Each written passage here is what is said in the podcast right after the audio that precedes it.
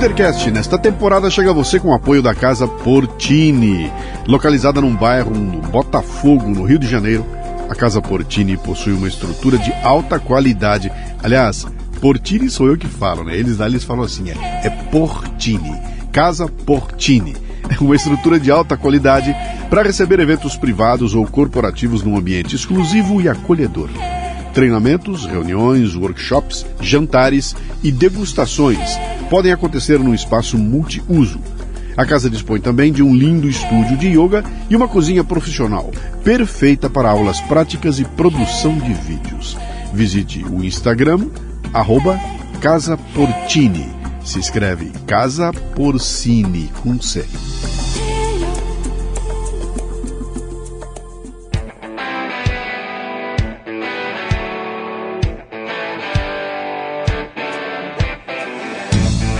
Bom dia, boa tarde, boa noite, bem-vindo, bem-vinda a mais um Leadercast, o podcast que trata de liderança e empreendedorismo com gente que faz acontecer. Hoje a conversa é com Gilberto Lopes, o Giba, que é CEO da MyHelper, da 4 Trade Marketing, da PPR Digital e da Marco Marketing Brasil. Um empreendedor de primeira hora, com uma história admirável de superação e que está impactando muitas vidas. Muito bem, mais um Leadercast, como sempre, dando aquele pitaco sobre como é que esta figura veio parar aqui, né? São companheiros de palco de longas jornadas no Epicentro, a gente se cruza no Epicentro, sei lá, acho que há 10 anos, 9 anos, alguma coisa assim. E sempre naquela história, pô, uma hora eu vou te entrevistar. Ah, vamos lá, cara, vamos lá, vamos lá. E no meio do caminho, nesses nove anos, aconteceu coisa que não acaba mais, até que recentemente eu convidei, ele veio gentilmente participar de uma live Aí eu falei, cara, agora você não escapa. Cara, não, eu tô indo pra São Paulo é semana que vem, ah, vambora, vambora, vambora, cá estamos nós. Meu caro, tem três perguntas aqui que eu abro a, a, entrevista com elas. São as únicas que você não pode errar. O resto você pode, pode chutar à vontade outras. Essas três você tem que ir na, na, na, na lata, tá? É, eu quero saber seu nome, sua idade e o que, que você faz. Vamos lá, muito boa. Prazer estar aqui, Luciano. É, meu nome é Gilberto Lopes, todo mundo me chama de Giba, né? Há muitos anos, tem gente até que estranha quando fala que é Gilberto Lopes. Minha idade 50 anos, 50 anos agora em outubro, Dia das Crianças, ótimo. 12 de outubro ao meio-dia. E qual foi a última? Nome, idade. E o que, que você faz? Ah, o que, que eu faço? Essa é interessante, viu? Faz dois meses eu mudei o meu título no LinkedIn, que estava CEO, e escrevi Fazedor. Eu tenho empresa, Luciano, há 18 anos, empresa de marketing, empresa de tecnologia. E hoje emprego mais ou menos 700 pessoas, né, diretamente, CLT. Mas sou aí, estou empresário, tá? Tem empresa Você, de marketing. Você então é dono de firma? Sou dono de firma. Dono de firma. Exatamente, isso. raiz. Tem que dar lucro. Você sabe que isso é interessante, né? Aconteceu comigo também uma eu até uso na abertura de umas palestras minhas explicando a dificuldade que eu tive de dizer o que, que eu fazia quando as pessoas. Quando, quando eu fiz uma transição de carreira, depois de 26 anos como executivo de multinacional, em 2008 eu saio e venho fazer isso que eu faço hoje, o Café Brasil, né? E a pessoa pergunta: o que, que você faz? Eu falo, cara, e agora? Como é que eu conto o que, que eu faço? Porra, eu, eu, sou um criador de conteúdo, que merda é isso, né? Eu sou influencer, que merda é isso, cara, né? E tudo que eu falava era picadinho. Então, ah, eu sou palestrante. Tá bom, é um pedaço. Palestrante é um canal de entrega. Ah, eu sou escritor, é outro canal de entrega. Sou videocaster, mais um canal. Tudo que eu falava era um canal de entrega de coisa, né? Que na verdade não trazia. Sou empreendedor, também sou, porque esse aqui é meu business, né? Claro. Cara, foi difícil, foi difícil. Eu nunca consegui acertar o que era. Aí eu botei, sou um personal trainer de fitness intelectual e foda-se. Mas, Mas é interessante. Você sabe que isso que você descreveu, a, as pessoas não estão conseguindo acompanhar essas mudanças. Vou dar um exemplo. No passado, uma farmácia era apenas uma farmácia. Sim. Hoje você entra na farmácia, tem a farmácia, tem os cosméticos e está começando a entrar comida, Sim. né? A padaria era só uma padaria, mas agora a padaria também vende eletrônicos, coisas para celulares, né? E as profissões são a mesma coisa, né? Eu também tenho lá, sou empresário, tenho empresa, fazedor, mas também tem palestra, mas também tem influência, mas também tem mentoria, eu também escrevo artigo e fica realmente complexo. Tem, tem uma mudança, né, cara? Porque hoje a farmácia A tendência da farmácia, assim como da padaria, é vender coisas de gente que vai em farmácia. Gente que vai em farmácia consome o quê? Consome remédio, consome comida, consome coisa para pet, consome. Então ele, pô, deixa eu pegar o perfil de quem entra numa farmácia e de repente aquilo vende tudo. Exatamente. E acho que o caminho é para isso, cara. Essa, essa, coisa da. Pô, a coisa mais complicada para nós hoje em dia é a locomoção. A locomoção Sim. é foda, né, cara? Pega uma cidade como São Paulo aqui, é difícil, cara. Se eu tiver aqui em três lugares para comprar alguma coisa, eu prefiro comprar num lugar só mais caro do que ter que me deslocar para dois ou três lugares. E não era assim. Antigamente a gente, pô, deixa eu ver onde tem o melhor preço, né? Vamos, três mercados. Agora, pô, para, né? E, e com a, as compras online, então, muda mais ainda. Então Sim. os caras estão mudando o perfil. Fui fazer um evento agora para rede de postos Sim, uma rede de postos de gasolina do Rio Grande do Sul. Cara, o que os caras estão fazendo lá é coisa de cair o queixo. Você vai, o evento no interior do Rio Grande do Sul, né? Uh, em Farroupilha, o evento, e eu chego lá, cara, numa puta de uma convenção e os caras com conceito de posto de serviço e posto de gasolina, que é um negócio assim, 10 anos à frente. Entendeu? Os caras foram para os Estados Unidos, estão trazendo loja de conveniência sem caixa, que você passa e compra tudo automático. E eu conversando com os caras, eles falando, falando, cara, posto de gasolina é um negócio que ó, 70, 90% do nosso negócio aqui é vender diesel e gasolina. Mas tá chegando aí uma geração de carro elétrico, cara. E nós vamos ter que transformar o posto num lugar de conveniência, onde você também compra é, é, gasolina. E aí você começa a enxergar, pô, por que não vender remédio, né? Então vai ter que haver uma desregulamentação e isso vai virar de ponta cabeça. Você pode... Bate, bate, a profissão então? É, você põe seu carro para recarregar seu carro elétrico, você pode fazer uma reunião lá dentro do Sim. posto, num espaço, você usa o Zoom, Sim. você compra um negócio que você precisa, enfim. É, eu estava indo para cá, caminhando, aqui é super perto do hotel, e aí no meio do caminho tinha uma pet shop, assim, eu ouvi um jazz, tinha um sax rolando, olhei para dentro, tinha um cara tocando um sax, aí eu entrei, né, curioso, curioso até a morte, e cara, pet shop tinha um café, Uhum. E um café super descolado, todo arborizado, com um jardim vertical, enfim, maravilhoso. Um cara tocando um sax, a galera comendo. Eu falei, gente, é um pet shop ou é um café? É, é o que é, você tudo, quiser. É, é, tudo. É tudo. É tudo né? Porque é. as pessoas que têm os cachorros, os pets, uhum. tomam café. Exatamente. Né? Por que não? Já que o cara entrou aqui dentro, cara, eu vou tirar Isso. dele tudo, tudo que, que eu puder. Ou eu vou oferecer para ele todos os valores que eu puder. Então, cara. Aí bota correio na jogada, põe correio, põe tudo que você puder imaginar ali dentro. Então, é isso. Vivemos tempos interessantes, cara. Vivemos tempos interessantes de quebra total de paradigma aí que vai ser interessante. Mas vamos lá, vamos contar a tua história aí, cara. Vamos Nasceu lá. onde? Nasci em Osasco, São Paulo. Osasquense, Osasquense, cara. São Paulo. Fiquei lá, nasci em Osasco, São Paulo. Não conheço, assim, não lembro, não tenho memória, porque eu fui embora de lá, tinha 5 anos de idade, né? Mas eu nasci em Osasco, sou osasquense. Pô, legal. De Osasco, família grande, Osasco. família pequena? Família pequena, família pequena. Uhum. É, pai e mãe baianos, né, nordestinos. O pai era zelador, falecido. Uhum. A mãe era empregada doméstica, falecida também. Sim. E aí tinham três irmãos, né? Eu e mais dois. Um faleceu com mais ou menos 18 anos. E aí ficou eu e a minha irmã só. Então minha família é bem pequena, bem pequena uhum. mesmo. Pô, isso, é, isso é... Isso é para essas famílias que, que vêm do Nordeste e tudo, isso é meio raro, né? Não? Porque sempre é tem 5, 6, 7, É raro. É, eles migraram para cá na década de 60, né? Os dois. Vieram de onde? Vieram de Juazeiro do Norte. Juazeiro. Juazeiro do Norte, é. Aí eu nasci aqui na década de 70, né? Aí, enfim, a gente tinha um problema de violência doméstica, minha mãe pegou e fugiu quando a gente tinha 5 anos, foi parar na casa de uma amiga em Porto Alegre. Então, com 5 anos, eu de Osasco foi para Porto Alegre. merda, cara. De é, exatamente. Sua mãe de Juazeiro para Porto Alegre. Ela sai do sol Porto Alegre, do e vai total, parar no frio, frio total. total. Trocou a tapioca e a farinha de rosca por um chimarrão. E você vai, cinco anos de idade, você chega no Rio Grande do Sul, é isso? Cinco anos de idade eu chego no Rio Grande do Sul sem ah, entender nada. A gente morava num quarto, era um quarto que, tipo, emprestaram pra gente num, num apartamento. Eu, minha mãe, minha irmã, que é mais velha, e o meu irmão, né, enfim. E a gente ficou aí, ela começou a procurar emprego, né, de doméstica, enfim. Depois arranjaram uma escola para mim um pouco mais tarde, não entrei na, na data certa, entrei acho que um ano depois, com oito anos eu entrei numa escola particular. Mas foi isso, daí fui a, da, dos 5 até os 20 anos, foi uhum. gaúcho. Aprendi Pô, a fazer tudo lá. Morei lá, enfim, não, tive uma Não fazia ideia disso, cara. Não, não, é. eu não fazia ideia disso aí. É. Como é que era o teu apelido quando era Betinho. Betinho. Betinho. Porto Alegre, todo mundo, Betinho. Betinho é. chegou. São Paulo, Giba. É. Na família, Gil. de Gilberto. Aham. É uma confusão, né, cara? Uma confusão. É, o mesmo cara. Betinho, Giba, Gil. Co- como é que você gosta de ser chamado? Ah, eu gosto de Giba, gosto bastante. É, Giba é gosto legal. bastante. O que, é. que o Betinho queria ser quando crescesse, cara? O Betinho queria ser, cara, motorista, motorista particular, porque as histórias, né? Vamos começar as histórias, né? Minha mãe era semi-analfabeta, não estudou muito, enfim, ela começou a trabalhar como doméstica. E aí, cara, essas coisas da vida, ela foi começando a trabalhar para famílias ricas, né?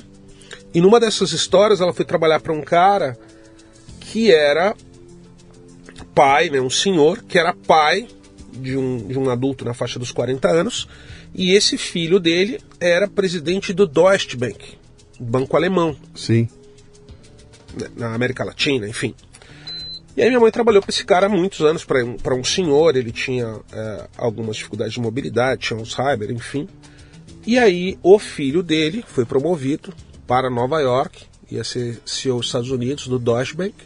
Chegou pro pai e falou: Vou levar você comigo para poder te cuidar e tudo mais. E o pai olhou para ele e falou: Só vou se a minha empregada for junto. Minha mãe. Aí minha mãe chegou em casa e falou: Filho, tinha sei lá, uns meus 12 anos. Surgiu uma oportunidade assim, assim, tô em dúvida. Eu falei: Não, mãe, pelo amor de Deus, vai, né? A gente tem essa vida aqui que não tem dinheiro para nada, não tem casa, não tem carro, não tem escola. Eu falei: Vai, é em dólar, mas qualquer coisa é melhor do que o Brasil. Que idade você tinha? Eu tinha 13 anos. 13 anos.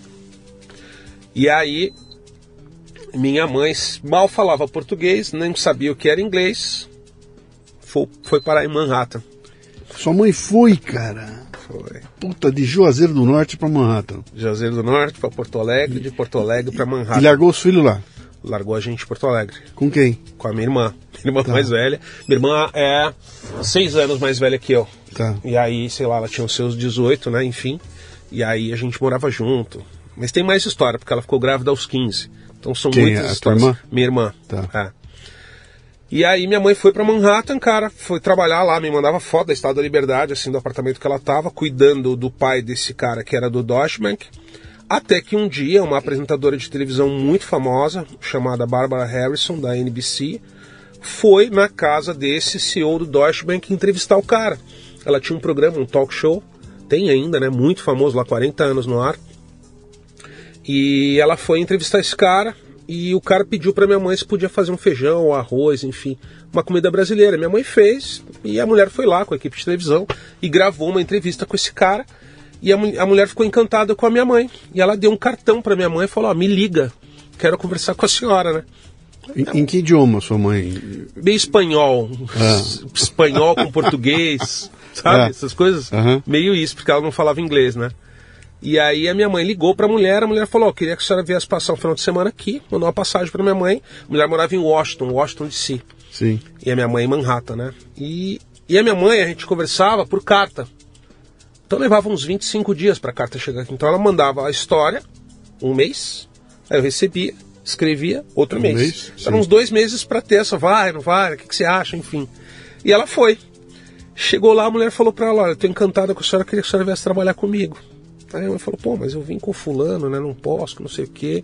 A mulher falou, olha, eu moro, a mulher morava numa casa centenária, que era o estúdio da NBC dentro da casa dela. E lá ela entrevistava as pessoas. E o terreno era tão grande que tinha uma outra casa. Tipo, pra empregado. E a mulher falou pra minha mãe, ó, se a senhora vier, aquela casa ali vai ser sua. Aí minha mãe né, tirou uma foto, me mandou depois. Falei, mãe, conversa com o cara e fala que a senhora quer mudar, né? Ela conversou, saiu e foi morar em Washington. Morou nove anos em Washington DC. Até o atentado do 11 de setembro ela morou lá. E o meu sonho de motorista, por quê? Porque essa mulher era viúva, o marido tinha uma coleção de Harley Davidson, tinha uma coleção de carros antigos, e a mulher falava para ela: traga o seu filho, que eu vou pagar para ele cuidar do, né, do ativo, do patrimônio de carros e motos do meu falecido marido, né? Então eu tinha essa ideia fixa na cabeça de ser motorista em E Washington. vocês DC. provavelmente teriam ido. Sim, Se não fosse sim Bin Laden. se não fosse Bin Laden. Mas antes disso, Luciano, eu tive o visto negado para os Estados Unidos sete vezes. Eu nunca consegui ir para os Estados Unidos enquanto minha mãe estava lá. Então, a Bárbara falou para minha mãe: Eu te ajudo, você vai ter um green card, eu vou me envolver, você trabalha para mim, né? Mas eu não vou fazer nada pelo seu filho, porque eu sou uma pessoa pública, uhum. eu não posso ter problema aqui de imigração ilegal, né? Sim. E então eu preciso que você se resolva. Então nesse período eu fui crescendo, minha mãe conseguiu o green card dela um pouco depois, acho que tinha 18, 19 anos. É, legalmente não dava benefício pro filho, né? Se eu fosse menor daria, mas eu já era maior de idade. Tá. E nessa época eu era um cara, eu parei de estudar na sétima série, eu não tinha conta em banco, eu não tinha imposto de renda, eu não tinha imóvel no meu nome, não tinha carro, né? Então eu ia no consulado e aí Porra. o consul olhar e falava, garoto, qual, cadê o seu imposto de renda? Não tenho. Onde você trabalha? Não trabalho. Ou você estudou? Não estudei. Você tem conta em banco? Não tenho. Deny it. Pof! Uhum. Carimbava o negado lá, né? E eu não tinha inteligência, enfim, garoto abandonado, sozinho, não tinha cabeça para pensar que eu precisava construir um histórico, né? precisava ter um emprego fixo, precisava ter renda, claro. precisava ter imposto de renda. Claro, claro. Então eu ia, eu pagava, por exemplo, eu paguei aquela Student Travel Bureau, paguei 6 mil dólares, pedi para minha mãe e ela mandou o dinheiro, e eu fiz uma matrícula numa escola de inglês em Washington para ficar seis meses estudando inglês, como artifício para aprovarem meu visto, né? Nunca aprovaram nunca foi. Eu fui para os Estados Unidos já como empresário, enfim, né, porque eu fui lá fazer um evento e para o México, abrir uma unidade no México. Mas no período que minha mãe morou em Washington, cara, nunca que consegui. loucura, né, bicho? Tua vida podia ser completamente, completamente diferente. E meu sonho era ser motorista, cara. Enfim, não tinha salário, não tinha renda, né? Por que que sua mãe resolve voltar para cá? Minha mãe resolve voltar para cá por causa do atentado, né? Ela morava em Washington, ah, então no 11 de setembro teve os dois aviões das Torres Gêmeas teve um avião que ia para o Pentágono e teve um avião que ia para a Casa Branca, né? Uhum. E ela, lá em Washington, teve um, um, um, pânico geral, assim, os supermercados acabaram os suprimentos, as pessoas andavam de máscara na rua, então foi uma loucura generalizada. Nós ficamos sem contato telefônico quatro dias, é, os telefones não funcionavam lá, né? Sim. E aí ela pirou, no quinto dia que a gente conseguiu se falar por telefone, ela falou, filho, eu quero ir embora daqui imediatamente. eu quero voltar para a segurança do Brasil. quero o meu país que é mais seguro, cara. Exatamente. O Brasil é muito mais seguro do que aqui. Exatamente, cara. cara. E aí a gente organizou tudo, a Bárbara implorou para ela não para ela não ir embora, enfim. É. E aí ela rapidinho, cara, deu menos de um mês ela estava aqui de volta. Sem emprego? Sem emprego, sem nada. Nesse período todo, Luciano, ela nos mandou dinheiro, enfim, nos orientou, né? E aí a gente comprou dois imóveis aqui no Brasil a minha irmã comprou um carro, enfim, a gente deu uma organizada na vida. Ela, sempre... ela segurou essa, essa mulher numa Sim, heroína, não, minha cara. era uma guerreira, cara, uma guerreira total. Ela transformou a nossa vida nesse período. Então, assim, até os 50 anos, que foi quando ela vivia aqui, a gente não tinha nada, cara. Assim, eu já dormi em cinema, eu já dormi em bar, tem a mesa de sinuca, né? Aí fechava à noite a gente já dormiu ali muitas noites, né? A gente dormia em quartos de famílias que nos emprestavam, enfim, uma, uma situação muito ruim, assim, porque a grana, como doméstica, a conta não fechava, né? Tem um, tem um salário de, vamos por hoje, né? R$ 1.100 e tem um apartamento, a conta não fecha, né? E só ela que trabalhava. Então, quando ela foi para lá, as coisas começaram a mudar muito, assim, mas muito uhum. mesmo. E aí foi que nossa vida deu uma transformada grande, né? Mas foi tudo mérito mas dela. Que loucura essa. Você acabou crescendo, então, você está falando sua mãe, seu pai, nem tchum? Não, meu pai, a última vez que a gente teve contato com ele, eu tinha lá os meus 5 anos de idade, né? Quando minha mãe fugiu, separou, enfim. Depois, cara, ah, eu estava em Porto Alegre, né? eu estava virando assim, adolescente, garoto, 14 anos, e eu tinha vontade de falar com meu pai, eu tinha vontade de falar, pô, o cara vai me levar num jogo de futebol cara vai pegar na minha mão, não, pode deixar que eu pago isso aí, né? Eu tinha essa, tinha essa coisa de um, do, do, líder, sabe, pá, do pai, da referência. E aí eu falei com a minha mãe, com a minha irmã, minha irmã falou com ele, eu peguei um ônibus e vim para cá. Viação Itapemirim, exatamente, 24 horas dentro de um ônibus Porto Alegre, São Paulo. Ele morava na freguesia com, do Ó. Com 14 anos? 14 anos. É, precisava de uma autorização. De uma autorização, sim. é. E aí eu cheguei, cara, ele foi me buscar e aí tinha uma relação de indiferença, sabe assim, pro cara não era um filho. Tipo, eu cheguei daí, assim, já não, foi um choque é, quando eu cheguei, porque não teve beijo, não teve abraço, tipo, deu um oi, era como se fosse um estranho, sabe? E aí na chegada, assim, ele pegou no terminal rodoviário Tietê, né?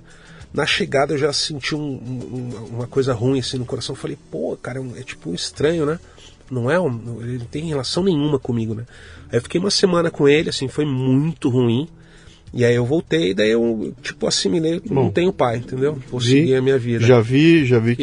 Isso, exatamente, não tinha uma E relação. ele nem, ele, e ele nem. Ele morreu jovem? Ele morreu tá, jovem, vai, 60 e poucos de efizema É. pulmonar. Começou a fumar com 13 anos de É, idade. mas 60 Fumava já, uns quatro 60 maços já, por dia. 60 você já começa a rever a tua vida. É. Em algum nenhum momento ele entrou em contato com vocês, falando, moçada, Não, cara, nunca, nunca, nunca. Tanto que eu não fui no, no enterro dele, né, no velório, e a família, a irmã dele, né, ligou pra minha irmã e falou, pô, o sonho do seu pai era que seu, que seu, que o filho dele tivesse aqui, né, seu irmão e tudo mais. E minha irmã veio falar comigo, né. Eu falei, pô, cara, eu fui lá, eu tentei várias vezes, eu escrevi, eu quis conectar, né, meus, né, enfim, tem um nome, tem o nome do meu pai, Gilberto Lopes Ferreira Júnior, né, é o nome do cara. E nunca, agora, os caras querem que eu vá no enterro, eu falei, pô, não vou, cara, nada a ver, pra mim, assim, não odeio o cara, mas, né, enfim, e não fui, e não fui, a família ficou revoltada, né, mas eu não fui, não, pra mim não fazia sentido, né. E é, eu fico pensando na cabeça dele, cara. Como é que um cara se desconecta assim de três filhos? Uma desconexão. Ele, ele fez outra família? Não, não fez. Ficou sozinho, É. velho, amargurado, assim, sabe? Eu, eu realmente não entendo, porque eu acho que ninguém é obrigado a permanecer num casamento que não tá legal, que não quer, né? Enfim. Mas acho que os seus filhos, cara, né? Você colocou no mundo. Querendo ou não querendo, é seu porra. filho, né? Pois é. Tem que conectar. bem. Mas, enfim, não, não, não sei o que, que rolou, nunca entendi. Você não teve então esse exemplo, o exemplo paterno Não. Na, na tua educação? Ele não, não existiu. Não, não, não existiu. Foi, foi mãe, mãe. Foi e mãe, guerreira. Mãe, guerreira, mãe, mãe tudo, mãe tudo. Depois, depois assim, tive a referência do bom da mãe, né, guerreira e pá, as frases clássicas dela, né? Meu filho, cuida do seu nome porque seu nome é o único, né, o patrimônio de pobre é o nome. Então você não pode sujar seu nome. Então ela, Uhum. ela não tinha nada, mas ela cuidava para não ir pro SPC, para não ir pro Serasa, sabe? Sempre isso. Sim. E ela também sempre falava, filho, você tem que trabalhar o triplo dos outros porque você não tem nada, você é pobre. Uhum. Então sempre vai ser mais difícil, né? E eu vi ela trabalhando horrores, assim, trabalhava demais, né, cara? A gente pegou uma época de hiperinflação, Luciano, e ela chegava em casa com salário, ela, vamos, vamos, vamos, vamos, vamos, supermercado. Já. Sim. A gente corria no supermercado, cara, os caras ali com as maquininhas, clac, clac, clac, clac, clac, clac, remarcando tudo. Sarney. Exatamente. Aí tinha aquela... 82, 83, 84, por Isso, aí. tinha os Por aí. investimentos overnight, você colocava mil cruzeiros num dia, no outro dia era mil e cem, enfim. Aí, aquilo eh, rendia, que era uma maravilha, mas a inflação comia tudo, a gente nem percebia, né? Exatamente. Era um mundo completamente diferente, cara. A molecada que escuta a gente aqui não, não faz ideia do que era. Exatamente. Do E que era aí, aquilo. E aí a minha mãe, Conceição, né, dona Conceição, era um canhão, assim, trabalhava, era uma, era um, cara, era uma máquina que- de que trabalhar, legal, assim, bem, bem, bem dura, me bateu muito, eu era uma criança que dava muito trabalho, muita dor de cabeça, né, Uhum. muito ativo, enfim. Mas ela me educou, né, cara? O que eu sou hoje é, é por causa dela. Legal. Por causa dela. Nossas homenagens à dona Conceição. Dona Conceição, exatamente. Meu caro, é, bom, você queria ser um motorista. Queria por causa motorista. dessa ideia de que aí eu vou pra lá, etc. e. Exatamente. Mas é, e aí, cara, você. Você botou na cabeça que você precisava estudar, que ou, ou, ou, ou não, eu vou me fazer na vida do jeito que a vida vier. Como é que era? É, lá em Porto Alegre, minha mãe começou um outro relacionamento depois de alguns anos. E aí, é, um outro relacionamento abusivo, tóxico, tinha muita violência. Minha mãe Porra, apanhava. é, minha mãe apanhava bastante, bastante, a gente menos, mas ela apanhava muito. E Ela apanhava isso. aqui? Apanhava aqui e, E apanhava depois foi lá. apanhar lá? Sim. Puta, mas isso, isso é um karma, cara. Isso tem que ser um karma, né? É, é. Esse lance da violência doméstica é um negócio complicado, Luciano, porque pelas pesquisas aí, entre 55% e 60% dos lares no Brasil tem a violência doméstica. E aí é um negócio cultural muito forte, né? O tataravô batia, daí o avô batia, aí o pai batia, daí o neto bate, porque vai replicando, o cara acha que se ele não bater ele é gay, porque sempre viu aquilo na família, ele vai e bate também. A mulher sempre viu a tataravó, a bisavó, a avó apanhando, então ela acha que aquilo. E esse troço está na, na casa de rico, de pobre, de tudo que é lugar que você puder imaginar. Eu dou as palestras, eu conto, termina a palestra, tem 50 pessoas na fila para contar que está passando por essa situação, né? Então aconteceu lá de novo. Eu cresci, cara, dos meus, sei lá, dos meus 9 anos, 8, 9 anos, até os 13, assim, 14, todo dia ficava, pô, se eu pegar essa faca eu consigo enfiar no peito, se eu pegar essa tesoura eu consigo bater no pescoço, né? Enfim, a minha infância era pensar como é que eu matava aquele cara, né? Eu tava sempre com isso na cabeça, sempre ligado e pá. Na hora de dormir, assim, ficava ligadaço, né? Esperando que eu ia apanhar a qualquer momento da noite. E tenho cenas, assim, da cabeça da minha mãe, o som a, a, a, mão dele segurando a cabeça dela e batendo na parede, a gente dormindo, e aí você ouvia aquele seco assim, tum, tum. Era a cabeça da minha mãe, né? Minha mãe saía no quarto assim, sangrando, sabe?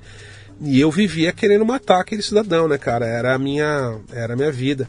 Um pouco eu acho de Washington é, foi a forma que ela encontrou de fugir, entendeu? Fugir desse negócio aí, ela não, ela não tinha controle sobre as relações que ela tinha. E aí ela foi embora. Então, durante um período foi isso. Eu chegava na escola, cara, não dormia a noite inteira, porque esse caos, sempre tinha polícia em casa, era um caos aí. Então, o cara que, arremessava que, que, móveis pela. Que problema esse cara tinha? O que, que era? Era um psicopata? O que, que é? Ah, cara, bebia e, e ficava assim, ficava ah, louco, é, quebrava bebida, tudo. Era bebida. bebida. Bebida, Sem bebida era, era normal? Era normal, era mais normal, mas com bebida e à noite a coisa ficava complicada. E aí arremessava, a gente tinha uma sacada, pegava a TV e jogava para fora do apartamento. Pá! Pegava um sofá, tá, armário, todos os nossos móveis ia pra rua, todos os vizinhos sabiam, aí chamava a polícia. Aí no outro dia, ficava acordado, não tinha como ir pra escola, saía na rua, todo mundo, todo mundo olhando, ah, o garoto que apanha, a mãe ali que não sei o que tá. Cadê a sétima série? Eu fui reprovado. Por falta, por um monte de coisa, né? E aí eu já não tinha mais pique, né? Eu ia pra escola, ficava olhando aquilo falava. Vem cá, esse cara quando acordava no dia seguinte, ele tinha algum lance do. Gente, me descontrolei. Não, não, não era foda-se. Vida normal, foda-se, cara fechada, não, não olhar, não, eu não olhava no olho dele. Olhasse no olho ia apanhar. Não olhava. Não era sempre assim, assim, assim. Já um olhar tipo, não olha para mim. Se olhar para mim, vai, vai ficar ruim para você. E era isso, sempre foi assim. Então parei, parei na sétima série, né?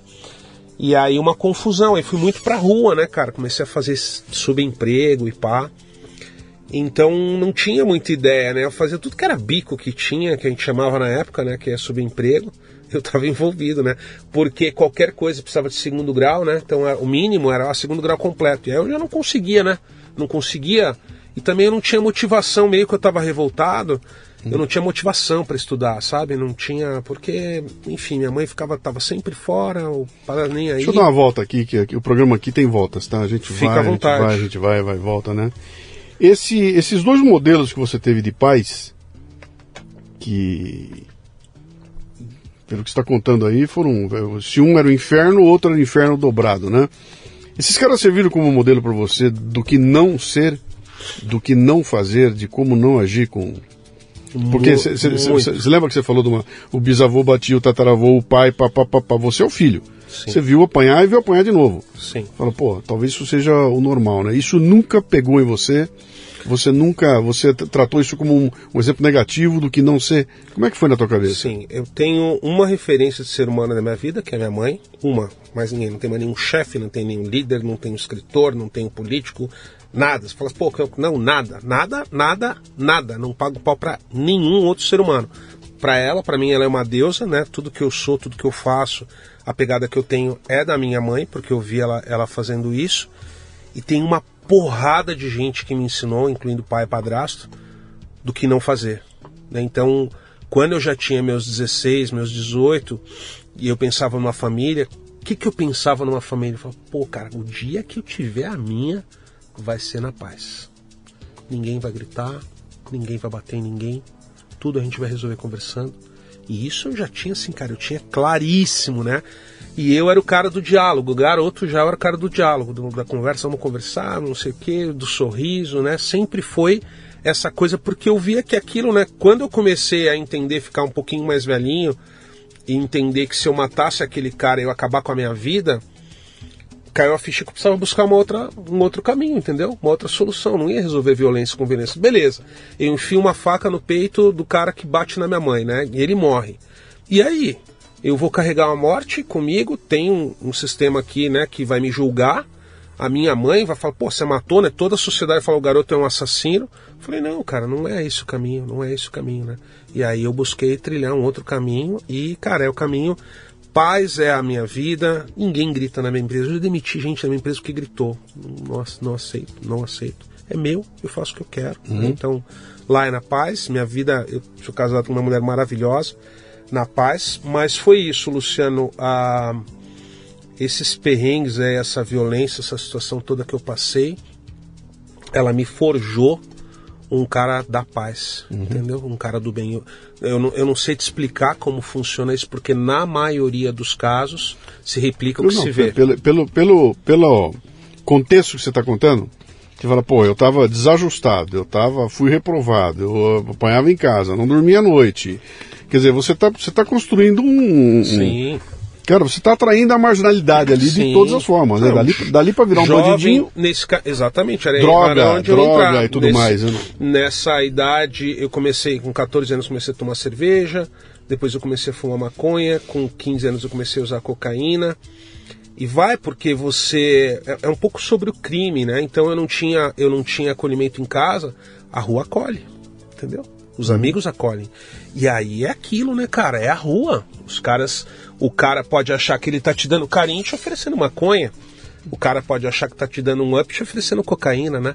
E, e... até nem, nem por maldade, né? Não é nem por maldade, é não, é porque aquilo é o. Não. Pô, meu, pra mim aliviou aqui. É, e tem, também. tem uma fase, né, cara? Você pega adolescente, você precisa se afirmar, você quer se reconhecer, você quer saber os seus limites, né? E aí você não tem a mão da mãe, a mão do pai, uma família estruturada, você não tem ordem, fica meio que um caos ali, né? Eu vivia na rua o dia inteiro, que não uhum. estudava mais, né? E, e aí apareceu essa questão das drogas, apareceu oportunidade de crime, então os garotos, eles roubavam cartão de crédito para fazer compras em lojas. Imagina, né? 30 anos atrás, mas roubava e, e aí os caras falavam, aí Betinho, tá aqui, eu consegui, vamos comprar um tênis, né? Eu olhava aquilo assim, eu sempre achava, sabe, esquisito, nunca fui, né? Mas assim, ficou uma linha muito tênue, entendeu? Porque Sim. me ofereceram várias vezes, né? É, é, é meio que. É, é, um, é, um, é um ciclo, né, Luciano? Começa na cerveja, daí vem a maconha, daí vem drogas mais pesadas. E aí na droga tem o crime também. Porque a garotada não tem grana, precisa encontrar uma forma, né? Uhum. Então eu, eu, eu teve esse período de droga, mas eu fui um cara que eu nunca, eu nunca fui comprar, eu nunca fui na boca e eu nunca tive a necessidade. Tinha, me ofereciam, eu usava. Não tinha, tava ok. Não tinha dinheiro para aquilo, tava ok. Eu não ia comprar, nunca comprei, né? E aí por um período assim eu usei, fiz parte, até que eu comecei a ver que os caras eles iam piorando, assim, eles iam ficando cada vez mais dependentes, sabe? E aí eu me afastei dessa galera e, e não tive mais contato. Esse ambiente era, o, era um ambiente onde seus irmãos estavam também, na tua casa, né? Sim. Como é que, sim. Como é que eles reagiram a essa. É, eu já entendi a tua reação, qual foi? Você conseguiu traduzir tudo isso para vou construir algo positivo, né? É. Como é que foi na cabeça dos teus irmãos? Cara? cara, o meu irmão mais velho, né? Meu irmão mais velho, a gente tinha 10 anos de diferença, né? O Marcelo. Ele faleceu no meio desse caos todo aí lá em Porto Alegre. Ele morreu afogado numa cidade chamada Dois Irmãos, num, num açude que tinha lá, né? Mas ele já era um cara, né? Ele tinha lá os seus 18 anos ele era um cara revoltado, revoltado. Ele era o cara que estava caminhando para fazer aquilo que eu queria fazer, Sim. sabe? E aí e ele vivia um cara fechado, um cara triste, assim, um olhar de uma pessoa. Você imagina um, um jovem de 18 anos com o olhar de uma pessoa amargurada de 90, sabe? Uhum. Esse era o semblante do Marcelo, do meu irmão. E aí ele estava um final de semana com os amigos, num açude com a minha irmã também, em dois irmãos, e o negócio batia na cintura dele, assim, enfim. E aí o que falaram que deu câimbras, né? Enfim, mas ele se afogou lá e ele morreu nesse lugar, no meio desse caos todo, né? Alguns meses depois disso, a minha irmã engravidou com 15 anos para sair fora de casa, né? E ela teve a filha dela com 16, enfim, e eu fui morar com ela. Então, é, eu fui conversar com a minha irmã sobre esse assunto. Eu tô com 50, eu falei com ela com mais ou menos 42 anos de idade. A minha irmã nunca tinha falado sobre isso com ninguém. Minha mãe nunca tinha falado sobre isso com ninguém e eu também não tinha falado sobre isso com ninguém. A gente vivia aquilo velado, né? E aí, muitos anos depois, já tinha 42 anos, fazia terapia. E aí tem uma parte da minha vida que bloqueou, é uma faixa negra, assim, eu não lembro de nada, né? E aí, muitos anos de psicanálise. E aí eu falei pra, pra psicanalista, eu falei, pô, eu queria saber, eu queria. Eu falei pra ela, eu falei, tenho dúvidas cruéis. Quem me ensinou a escovar os dentes? Quem me ensinou a limpar o ouvido? Quem me dava banho? não sabia isso, cara. Eu não sabia. E isso me machucava demais, porque eu já tinha aceitado o meu passado. Tudo bem, não posso voltar, não vou mudar isso. Beleza, vamos em frente. Mas, pô, que, que esse pedaço da vida, onde que ele tá, né? E ela falou, ó, cara, cada cérebro de cada pessoa reage de uma forma. O seu bloqueou isso aí, enfiou lá num canto, pô, você foi a sua ferramenta de sobrevivência, né? E aí eu falei, mas a minha irmã tava lá. Aí ela falou, e o que você quer fazer? Eu falei, eu quero perguntar para ela. Ela falou: Olha, Gilberto, você vai mexer num negócio pesado. Você é um cara forte, mas eu preciso te avisar que você vai mexer numa coisa que tá tipo. O seu cérebro guardou o negócio. Eu não sei como vai ser para você isso. Eu falei: Não, eu quero ir até o fim. Aí, cara, eu fiz um questionário.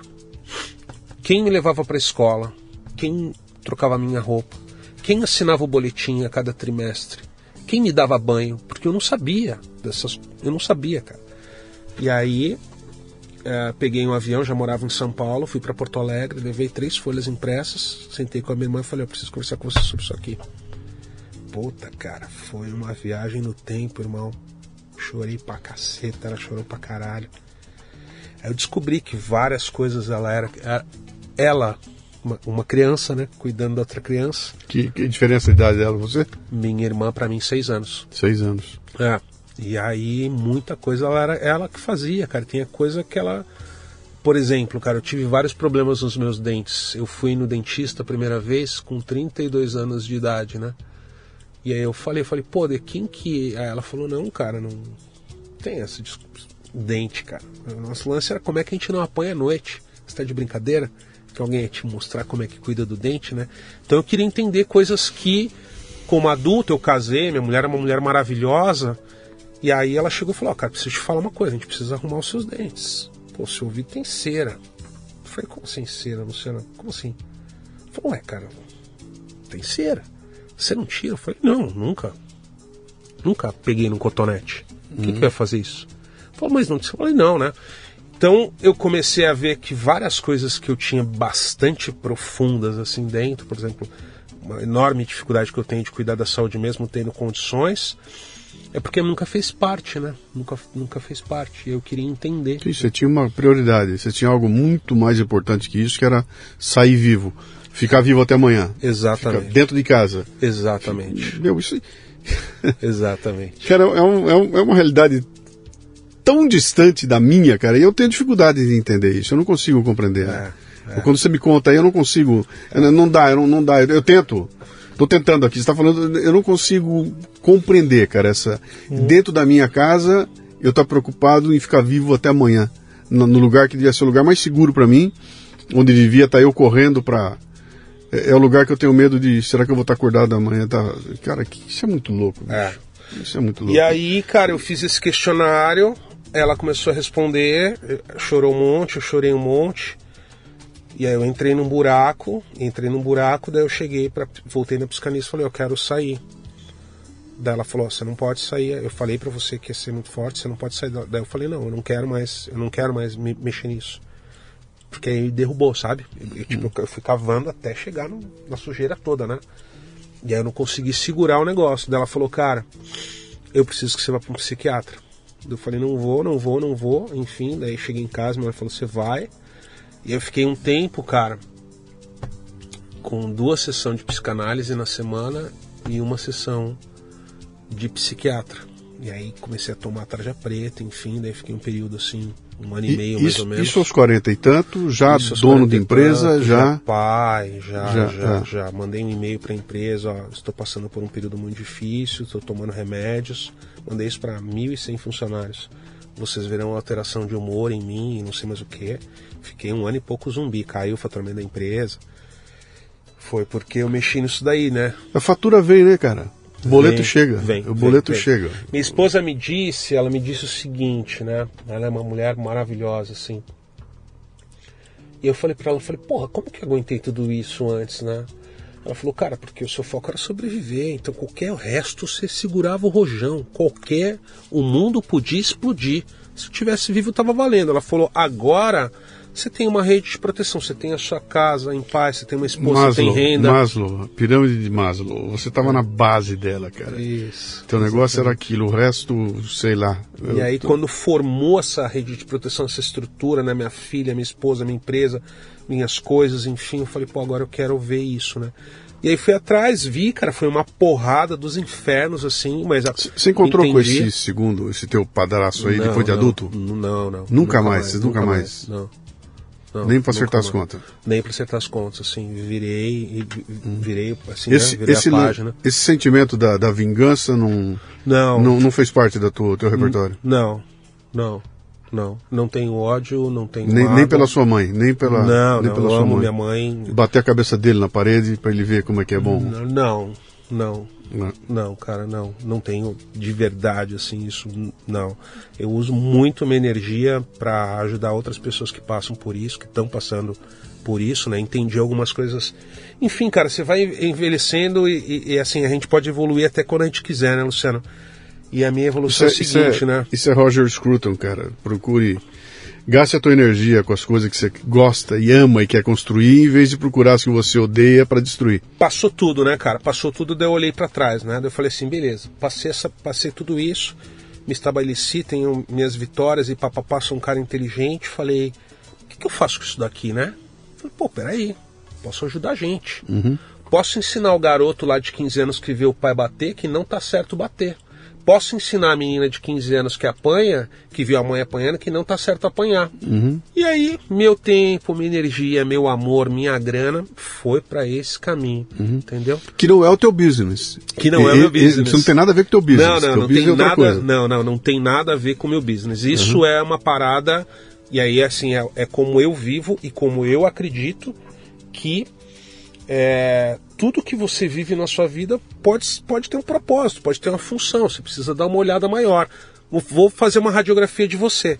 Você está aqui hoje, né? Uhum. Então você é um comunicador, um palestrante, um radialista, um escritor. Você é um cara multimídia, né? Um, um, um- um personal intellectual personal fitness, né? É, e aí as pessoas olham, né? Pô, Luciano e pá.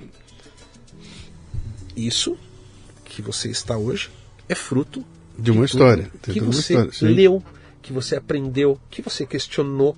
Então, Luciano lá atrás, 15, 16 anos, 20 anos, 22 anos, 25 anos, 20 você veio, cara, e hoje é isso, é uma pepita que brilha, né? Uhum. Você faz várias coisas maravilhosas, né? As pessoas, pô, me encanta a forma como ele fala, me encanta a forma como você escreve. Pô, mas é um resultado de, né?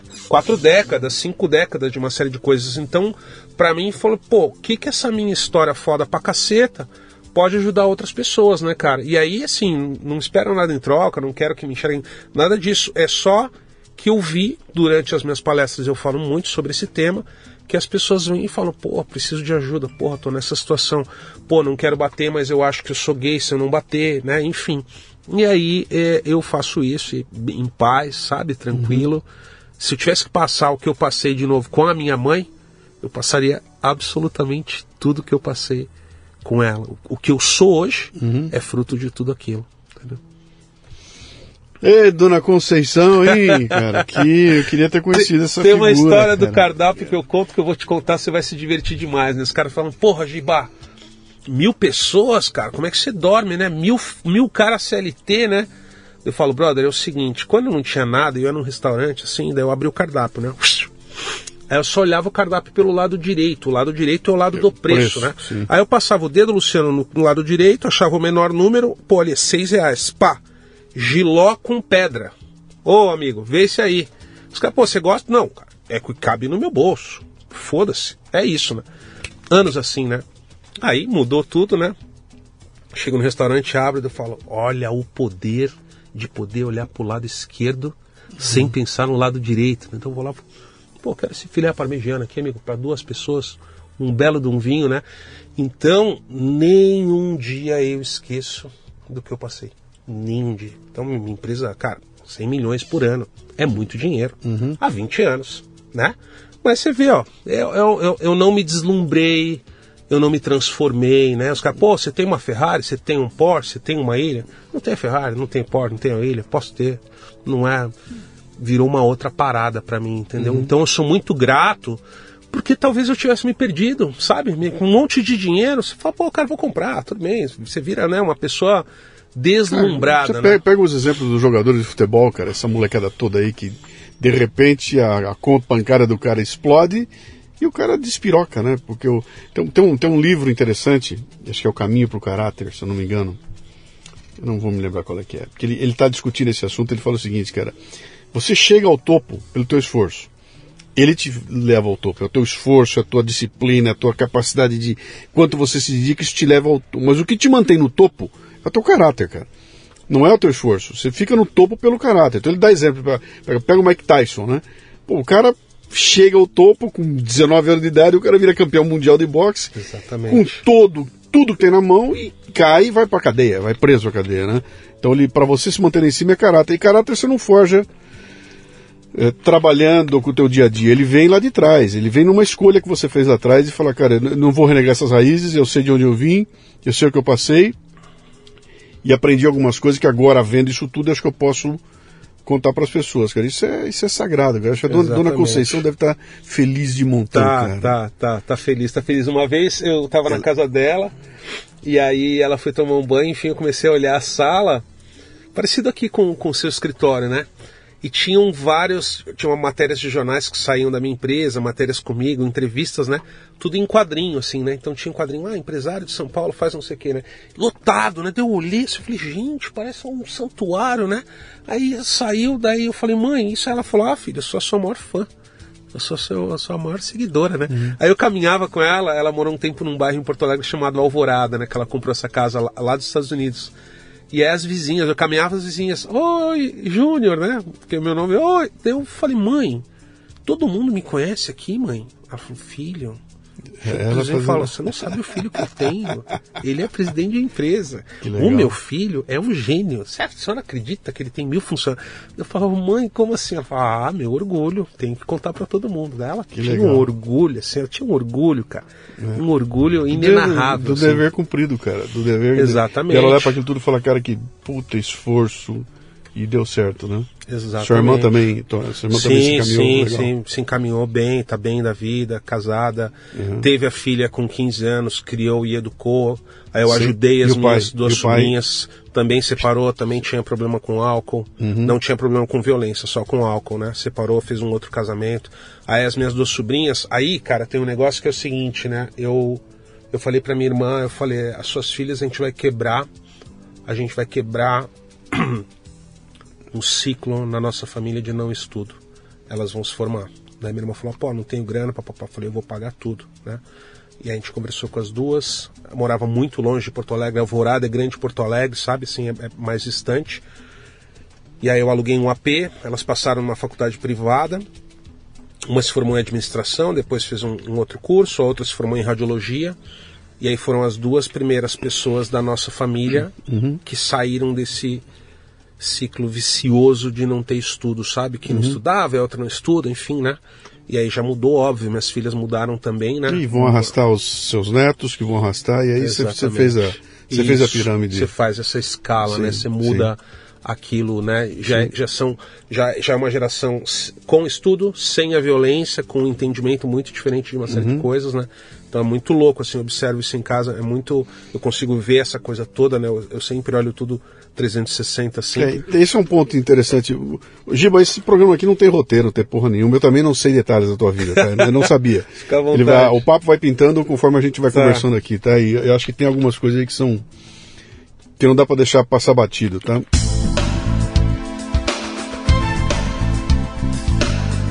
Muito bem, você está no Leadercast o Leadercast é lançado por temporadas. Os assinantes da Confraria Café Brasil e Café Brasil Premium têm acesso imediato à temporada completa assim que ela é lançada. Os não assinantes receberão os programas gratuitamente, um por semana. Para assinar, acesse mundocafebrasil.com e conheça nosso ecossistema do Café Brasil Premium, através do site ou pelos aplicativos para iOS e Android, você pratica uma espécie de MLA, Master Life Administration, recebendo conteúdo pertinente de aplicação prática e imediata, que agrega valor ao seu tempo de vida. São videocasts, sumários de livros, podcasts, e-books, eventos presenciais e a participação em uma comunidade nutritiva, onde você faz um networking com gente como você, interessada em crescer. É, quando você fala essa coisa de olhar pelos 360 e tudo mais, eu entendo que na medida em que você se aprofundou na tua história e tentou entender, você foi estudar outras coisas. Você foi ver como é que isso acontece, por que acontece, onde acontece, como é que é. E fica uma coisa interessante que é, é eu imagino a tua mãe muito focada naquela coisa também da sobrevivência, de dar o melhor para meus filhos e tudo mais, e se precisa eu vou embora daqui, eu fico longe deles com toda a carga de saudade e tudo mais, né? Mas em alguns momentos ela fez algumas escolhas, né? Ela teve uma escolha pelo seu pai biológico. Sim. E foi terrível com ele. Sim. Teve uma escolha com o segundo companheiro que foi terrível com ele, né? E eu acho que isso deve ser muito comum nesses casos. Então, como é que alguém. Por que, que alguém escolhe?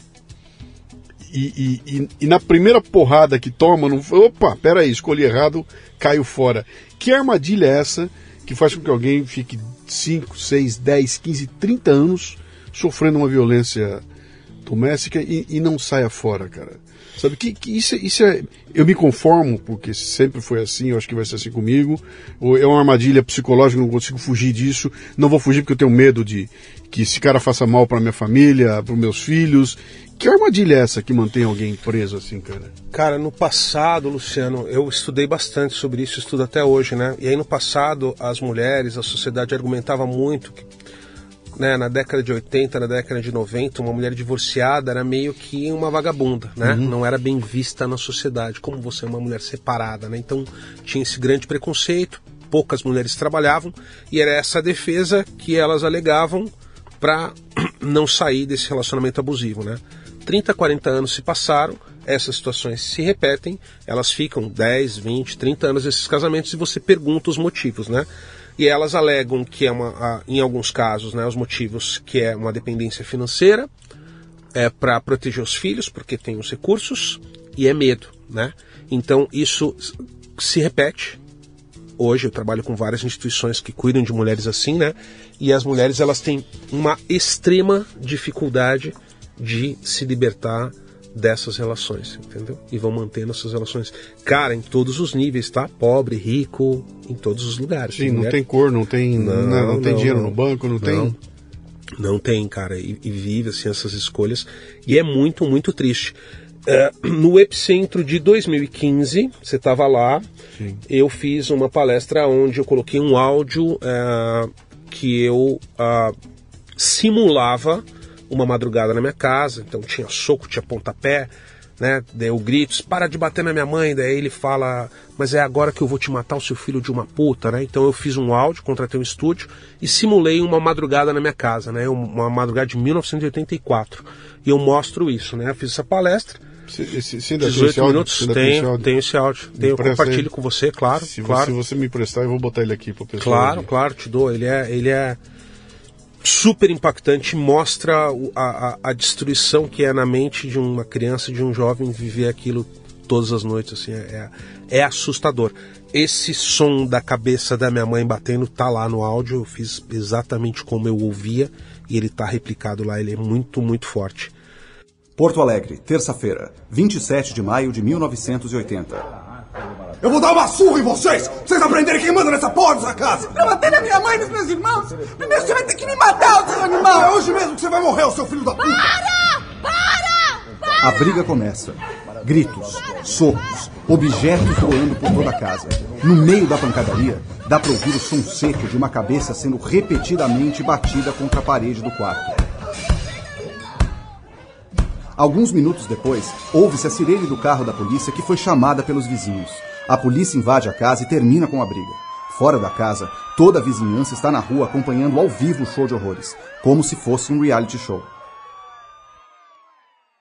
Na noite que se segue, o medo controla a mente, mantém os olhos abertos, a boca seca, dispara seu coração e te mantém em alerta total. Como dormir?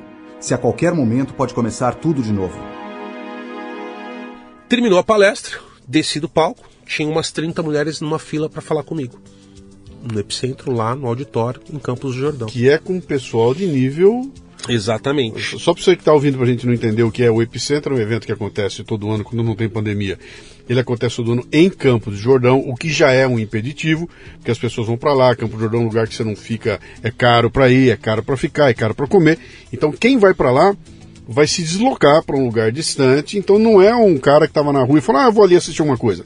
É gente que está empenhada, é gente que está interessada em, em, em, crescer, em, em, são, são líderes, né? Pessoal de liderança, são empreendedores e tudo mais. Então não é um público é, é, é, tá, tá, perdido. É um não, público não, que tá não é, não é o CID da pirâmide. Sim, porque não é. você paga o ingresso, você paga a hospedagem em campos, Uhum. você tem que chegar em campos, tem alimentação. Eu diria que pode ser que a pessoa gaste ali para ir e voltar e ficar talvez dois mil reais no final de semana, né? Sim. Enfim, mais ou menos isso daí. E aí, ah, algumas pessoas só queriam tirar foto, outras queriam dar um abraço, e aí uma senhora de uns 50 e poucos anos, 52, 53 anos, me abraçou, quando chegou a vez dela, me abraçou, começou a chorar soluçando e não largou mais. E eu olhava a fila assim e as outras pessoas, né? Tipo, e aí, né? E eu não sabia o que fazer. E essa mulher abraçada em mim, muito, muito forte, abraçada, mas assim, com aquela força, com aquele amor, sabe? E eu ali sem reação, eu não sabia o que fazer. Falei, o que tá acontecendo, né? E aí uma outra pessoa na fila tocou no ombro dessa mulher assim, né? Daí ela olhou para mim, daí ela foi no ouvido e ela falou assim: "Filho, muito obrigado. Eu vou numa delegacia hoje denunciar o meu marido. Eu não tinha ideia do que essa situação que eu tô vivendo estava fazendo mal para os meus meus filhos. E aí, cara, naquele dia eu falei: todo lugar que eu for e eu tiver a oportunidade, eu vou falar sobre esse assunto, né? Então você vê, no Epicentro, um lugar que para você ir passar um final de semana você vai gastar dois mil, três mil reais com hospedagem, com comida, com alimentação, com isso, com aquilo. A pessoa estava lá, a mulher vivia porque ela achava que manter aquele casamento, que ela estava fazendo um esforço porque ela apanhava, e ela não contava para ninguém, e ela achava que aquilo era melhor para os filhos dela. Quando eu contei a minha história e ela pôde ver o que os filhos dela viam pelos meus olhos, caiu a ficha nela que ela estava dando a pior situação possível para aquelas crianças. Porque não tem como você achar que é positivo as crianças vendo violência o dia inteiro. Tá num quarto fechado, mas você tá ouvindo Claro. tudo, né? O que tá acontecendo.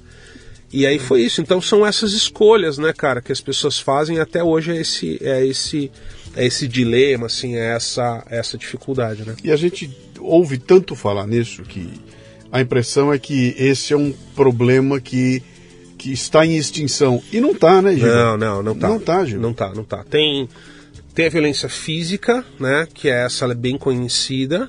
E aí a gente está mudando. Hoje a gente tem uma violência que a gente chama de violência financeira, né? O cara fala para ela, não, não trabalha, quero que você seja tranquila, seja feliz, tenha uma vida de princesa e papapá. E a mulher para de estudar, não trabalha, enfim. E o cara contora aquela grana. Então ela não consegue fazer nada sem o dinheiro do cara. E chega uma idade que ela não consegue mais também estudar, trabalhar, porque passou do timing, né? E aí o cara tem controle sobre isso. Tem a violência estética, a mulher é linda, daí o cara fala, você é uma gorda, você é uma balofa, uma vaca. E essas mulheres começam a, a ter. a vomitar, né? A, a- a- enlouquecer a mulher linda, quer fazer cirurgia plástica, né? Então tem, tem a violência psicológica, né? Que o cara fala, você é uma incompetente, você é uma merda, você é uma bosta. Então tudo reduz, né? São vários tipos, e isso hoje é, é- é muito elaborado, né? Porque tem essa questão psicológica, não tem muito cara, muito agressor que controla a mulher psicologicamente, não mais com violência, né? E a mulher, ela, ela acha que ela não que ela não está sofrendo uma violência, entendeu? Então tá em depressão, né? Tá mal, enfim. E aí vão acarretando é, esse tipo de, de situação. Te- Teus exemplos, acho que até pelo, pela tua história de vida, são a agressão do homem à mulher.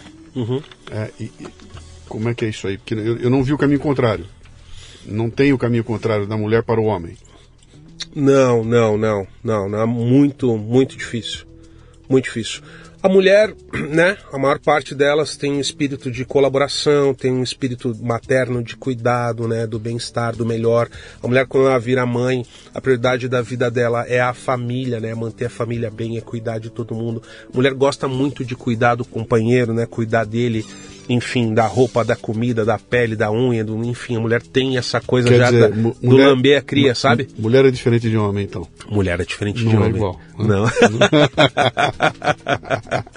Cara, eu quero dar um cavalo de pau aqui Vamos, pra gente não perder coisas sensacionais que você precisa ouvir. vamos. É, contei que lá em Porto Alegre, né, decidi vir para cá, peguei um ônibus da aviação Itapemirim, queria trabalhar em grandes empresas de publicidade, mochilinha, 400 reais, vim para São Paulo. Isso é naquela vez pra conhecer teu pai ou não? Não, não. Não, isso depois. Isso depois já, 19, 20 anos. Depois, depois. Eu era estagiário lá, ganhava 400 reais. Você já tinha definido o que queria fazer na vida ou não? Não, não. Eu tinha definido que eu não ia conseguir ir para os Estados Unidos, né? Porque não saía os vistos e tudo mais. E eu queria ganhar dinheiro, cara. Não tinha, não tinha, não tinha um foco. Não tinha, não tinha. Eu sabia que eu sabia vender porque eu falava bem, mas eu não tinha uma coisa assim, ah, você isso ou você aquilo, né? Eu gostava muito de marketing. Eu, eu ia nas bancas, não tinha dinheiro para comprar revista, e aí eu pegava a revista e abria, sabe? Aí eu achava o máximo um anúncio. Anúncio de jornal, eu falava, pô, queria escrever isso aqui, né?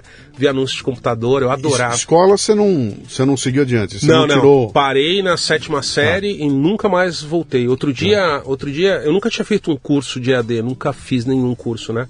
E outro dia eu fiz um curso de um amigo meu de Madrid, né? E aí precisava contar uma, uma história lá sobre a sua vida, né? E eu contei. E aí eu falei para ele, falei, cara, preciso te falar uma coisa importante. Desde 1984, essa é a primeira vez que eu vou entrar numa sala de aula. O cara, porra, Giba, que responsa, né, cara? Eu falei, é, cara, aconteceu, enfim, aprendi outras formas de aprender e nunca, nunca estudei de novo, né? E aí peguei minha mochila, meus 500 pau, vou para São Paulo, cidade grande, sou de lá, lá as coisas vão dar certo. E eu queria encontrar uma forma de trabalhar em agência de marketing, né? Mas, cara, totalmente alucinado, porque não tinha formação, não tinha contato, não tinha nada. Aí eu conheci um fotógrafo, uma vez um cara foi para Porto Alegre tirar foto, e esse cara eu conheci, aí eu ajudei ele a, a encontrar os lugares que ele ia fotografar em Porto Alegre, esse cara morava em São Paulo. Eu falei pra ele, pô, cara, posso passar uma semana na sua casa, que eu tô indo pra aí? O cara falou, pode. Eu vim com essa minha... Mas eu ia ficar eterno, né? Não ia passar uma semana. Fui parar em São Miguel Paulista, próximo de Itaquera. Na casa do cara, num sofá. O cara avisou a mãe dele, olha, vai ficar três dias aí. Fui. O cara falou, Giba, e aí? Eu falei, cara, eu preciso ficar mais uns dias aqui, não tem pra onde ir. Tenho dinheiro, né? Enfim. Procurei emprego em agência, não consegui nenhuma. Virei atendente de uma pizzaria em São Miguel Paulista. Eu trabalhava das seis da tarde à meia-noite. Tocava o telefone. Olá, boa noite. Boa pizza, pois não. Veio uma mussarela, uma calabresa. e eu fiquei fazendo esse trabalho aí dois anos, cara, lá.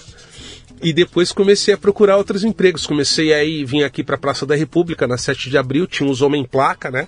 Tinha um homem placa lá com os trabalhos, ia até o homem placa, o cara te dava um papelzinho. E aí eu comecei a minha jornada de empregos malucos. Tudo que você puder imaginar, Luciano. Eu fui vendedor de seguro funeral. Eu vendia caixão na rua. Seguro funeral. Eu vendia convênio médico para profissionais do sexo, né? Para prostitutas na rua. Eu vendi CD em show de música, né? Passava o cara, olha a cerveja, olha a cerveja. Outro cara, olha a água, olha a água, deu. Olha o último CD do Skank, minha gente. Maracanã, Minas, Rio Grande do Sul. Ficava envolvido com isso aí, né? E aí, cara, todo tipo de coisa que você puder imaginar na rua, eu fazia. Antigo Palace que você conheceu, antigo Olímpia que você conheceu, eu tinha uma barraquinha, uma mesinha, eu botava o cartaz do artista, show da Laura Pausini, botava o cartaz do artista lá, minha banquinha, e eu vendia CDs nos shows, até que eu comecei a ficar conhecido. CD pirata? O que que era? Não, não, não, CD Era CD, verdadeiro, CD CD, verdadeiro, verdadeiro, é, CD verdadeiro. Como funcionava? Cara, vou contar essa parte da gravadora. Eu trabalhei numa gravadora chamada Spot, que era um selo da, da Sony Music, e eu vendia aqueles CDs da Jovem Pan. É, as sete melhores Jovem Pan. Aprovado Jovem Pan. Eu vendia esses CDs aí pra lado A, pro mapping, pro extra, pra hi-fi, aquelas lojas de CD que nós tínhamos em shopping na década de 90. Eu era o gerente de conta da gravadora que ia até a loja e vendia o catálogo de CDs lá. Um dia a gravadora chegou e falou: pô, tem esse, essa, esse, essa, essa, esse selo que é de Dance Music, a gente tem o selo catálogo que tem Michael Jackson, que tem Zezé de Camargo Luciano. Então manda embora todos esses garotos. O mesmo vendedor que vai no mapping vender sertanejo e Michael Jackson vende isso aí também. Aí nos demitiram. Acabou a. Gente ficou sem emprego, né? E eu já conhecia bastante gente na música. Aí foi ter um show da Laura Pausini no Olímpia. Eu vivia nessas casas noturnas para promover os artistas. Já estava desempregada. Falei, pô, cara, vou vender uns CDs no show dessa mulher aí. Laura Pausini tá bombada por causa daquela novela lá italiana. Liguei no Olímpia. falei com uma amiga, tinha uma amiga lá, falei, ó, falei com a produção da Laura Pausini e eles me autorizaram, eu vou vender CD deles aí hoje, tá? Dela. Ah, tudo bom, Giba, claro, pode deixar. Eu falei, então põe uma credencial para mim na porta. As credenciais elas tinham cores, as cores te davam determinados acessos. Dependendo da cor, você só podia ficar ali numa área, outra cor você andava em tudo que era lugar.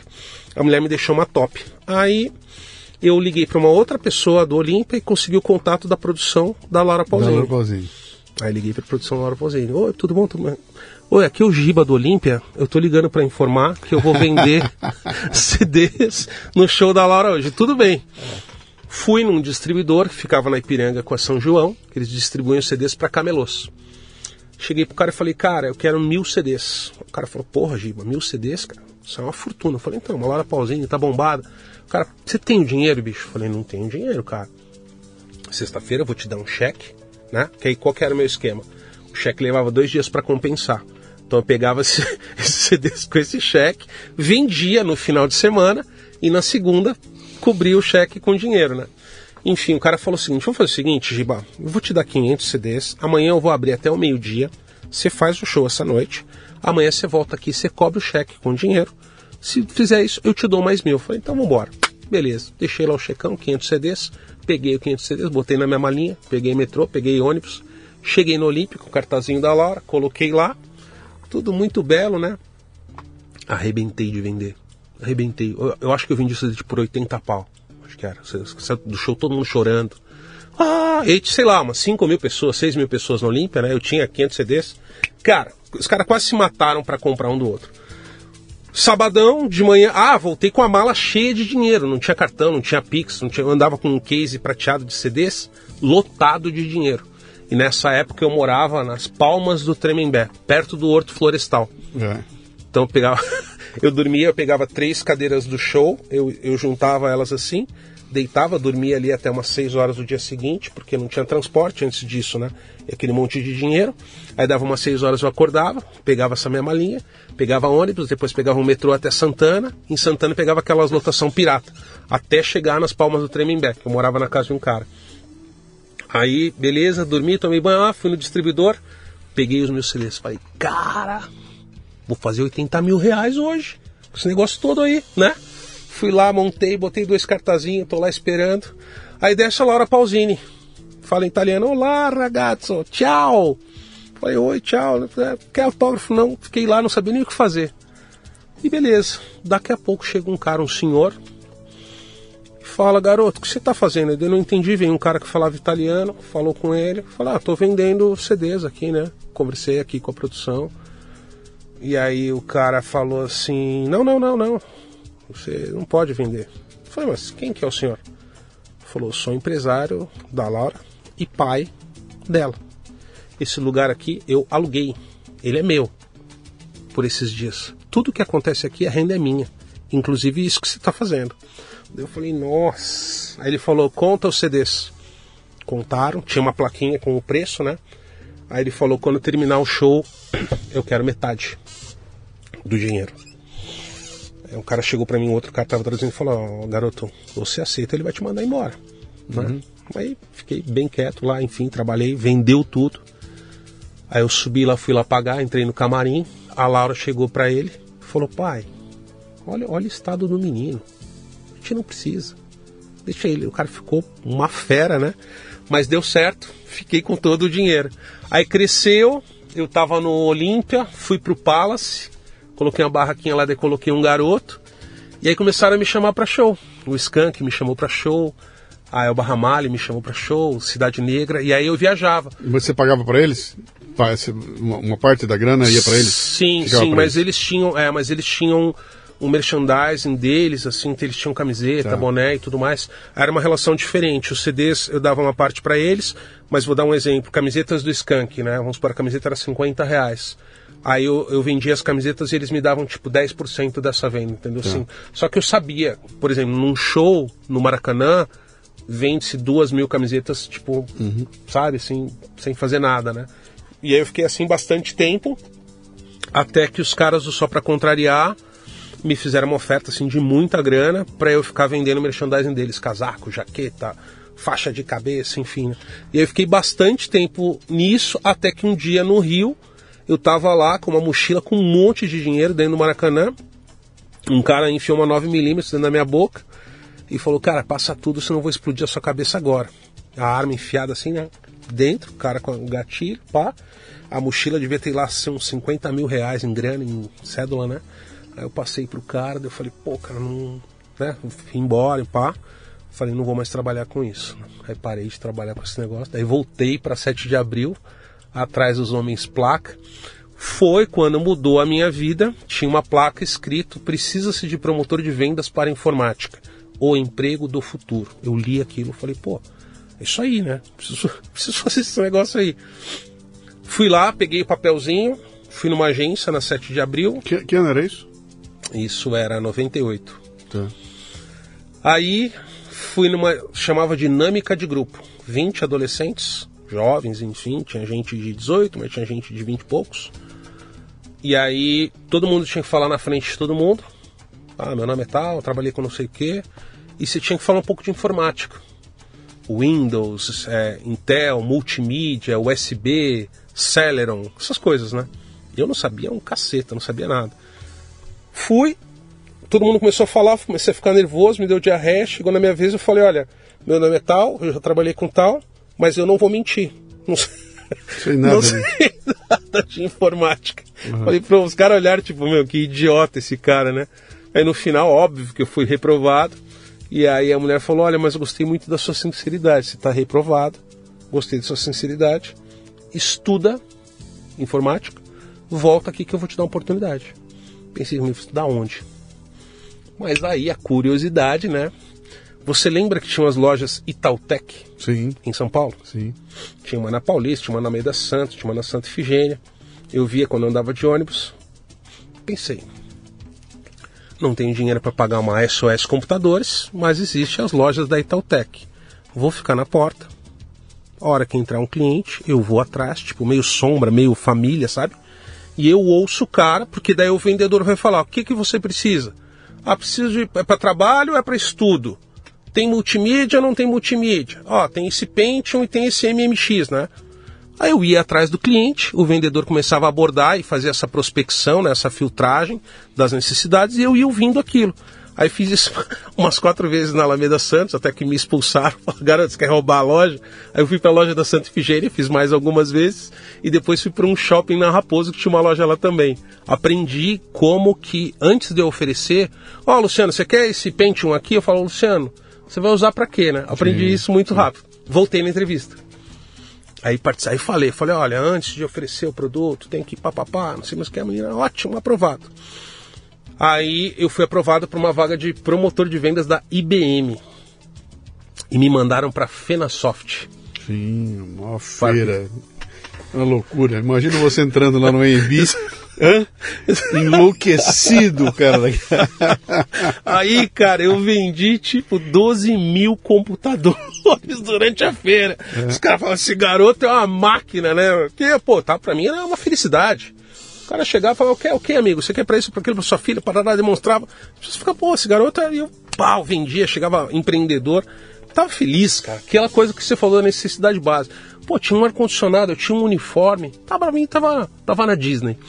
Eu vendi horrores. Aí terminou o contrato também falou: não, o cara é muito bom, bota ele aqui, deixa ele na equipe. Aí eu fui promotor de vendas, depois eu virei instrutor, eu era cara que treinava os outros promotores. Aí depois eu virei supervisor, cara que cuidava dos promotores. Aí eu virei coordenador, que é o cara que coordenava os supervisores. Depois eu virei gerente, aí eu virei gerente comercial da agência que atendia a IBM. Depois eu virei diretor, diretor comercial, e aí em 2000 eu virei presidente da empresa. Dois anos depois? Dois anos depois. Cara, isso é uma carreira rapidíssima. Foi. Era uma empresa familiar, né? Enfim, tinha aí seus 1.500 promotores mais ou menos. E eu, puta, cara, aí eu tava na Disney, né? Tava, sim, delirava, né? Delirava. Eu fazia coisas, tipo, já como presidente de empresa, pegava um sábado, ó, vou passar o sábado na Fast Shop do Shopping Aricanduva. Metia o uniforme de promotor e atendia, vendia, né? Daí chegava, na época, o seu Milton e a dona Maria, né? Os donos da Fast Shop. Pô, quem que é esse promotor aí, né? Não, não, ele é o presidente da empresa. Pô, o cara tá aqui de promotor, né? E eu fazia isso com baita prazer, né, cara? E aí cresci pra caceta nisso. Fiquei quatro anos nessa empresa. E aí eu saí, 2003 para 2004, uh, por uma questão de remuneração, enfim, eu tinha uma participação nos lucros. E aí a empresa começou a crescer muito e os caras vieram me fazer uma oferta para alterar isso. Eu falei, pô. É sempre assim. Isso, os caras ficavam É com. sempre assim. Aí chega Era uma hora assim, que Luciano, o olho, cara- é. começa a ganhar demais, você está ganhando muito aí, vamos lá mudar o... O lucro A era comissão dele, um é. milhão. Então eu dava 990 mil reais pro dono da agência e 10 mil reais era meu. Uhum. Era essa a divisão, 1%. Né? Então o cara ganhava 990 mil e eu 10 mil. E aí no outro ano deu 2 milhões. Então o cara ganhava 1 milhão 980 e eu ganhava 20 mil. Aí os caras me chamavam e falavam, cara, você tá ganhando muito dinheiro. Falei, vocês estão de brincadeira, né? Pelo amor de Deus, vocês ganham 2 mil, eu ganho 20 mil, tô ganhando muito dinheiro, é meu trabalho.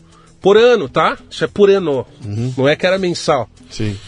E aí não teve um acordo, os caras, a gente deu uma chance aqui, você nem tem estudo, tá, tá, tá. Eu falei, eu vou sair. Os caras, você não vai conseguir emprego nunca, garoto. Cai na real.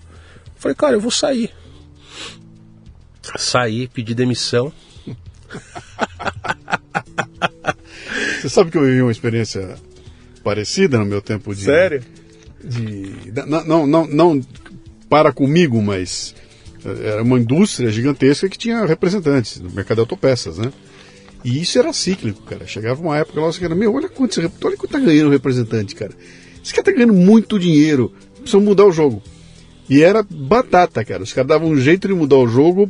Não, o problema não era o todo.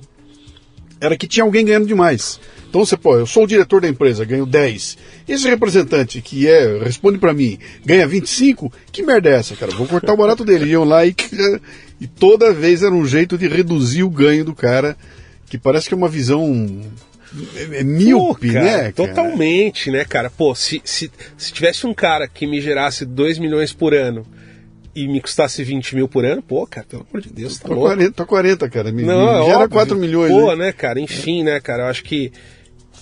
Eu acho que você divide pra somar, né? Enfim. E aí, pedi demissão. Fui procurar emprego, vários empregos, pá, várias oportunidades. Eu tinha muita experiência, era bom no que eu fazia. E aí tava quase fechando com uma agência para ser diretor né, da agência. E aí o cara na entrevista falou assim, falou, ó Gilberto, isso era em 2003, né?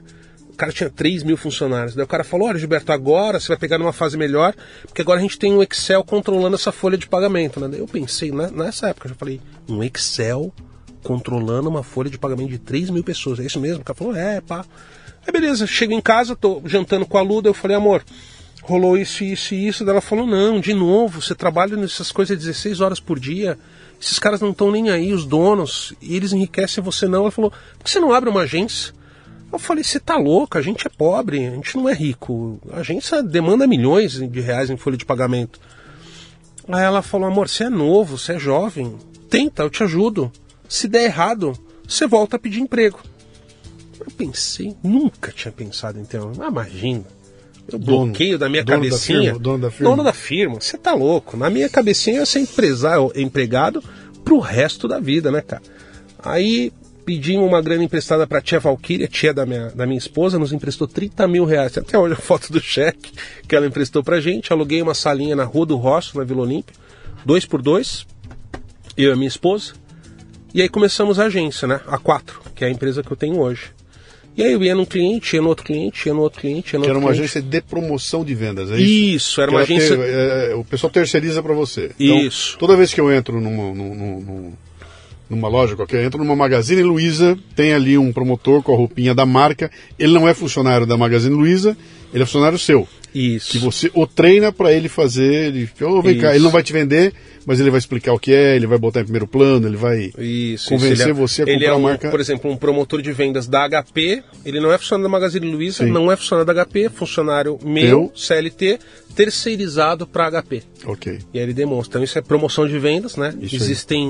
Hoje no Brasil mais ou menos meio milhão de pessoas trabalhando nessa função. Que é uma escola Genial. fabulosa, né, cara? Pra Exatamente. tudo, né? Para tudo, para tudo. Você, você aprende psicologia do consumidor, né? Entender as famílias, vão famílias comprar junto, né? O pai quer uma coisa, a mãe quer outra, a criança quer outra. Uhum. Você- Essa é um MBA do varejo, é esse negócio, né? É muito, é muito interessante. Aí, cara, planejei lá, abri, aí fui nos clientes, né? Tudo multinacional que eu conhecia, eu já conhecia os caras.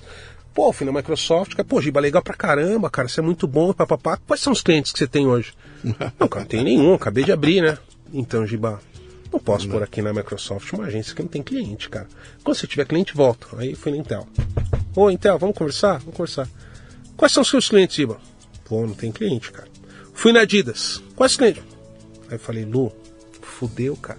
A gente não consegue trabalhar. Fiquei assim nove meses. Acordava de manhã, vestia um terninho, ia pro escritório, ficava olhando o telefone, ficava olhando pro site tinha pra fazer. Não, aí minha esposa, cara, você, tá, você enlouqueceu. Não vai acontecer nada você ficando aí dentro do escritório. Não vai cair do céu um cliente, né? Puta, bicho, aí um dia eu tinha trabalhado pra Palm, Palm Pilots, Sim. da Tricom, Sim, né? Inventou o celular, inventou o smartphone antes de todo mundo. Eu tinha atendido os caras. Aí o Alex Shapiro, hoje ele é CEO do SoftBank aqui na América Latina, ele era CEO da Amazon.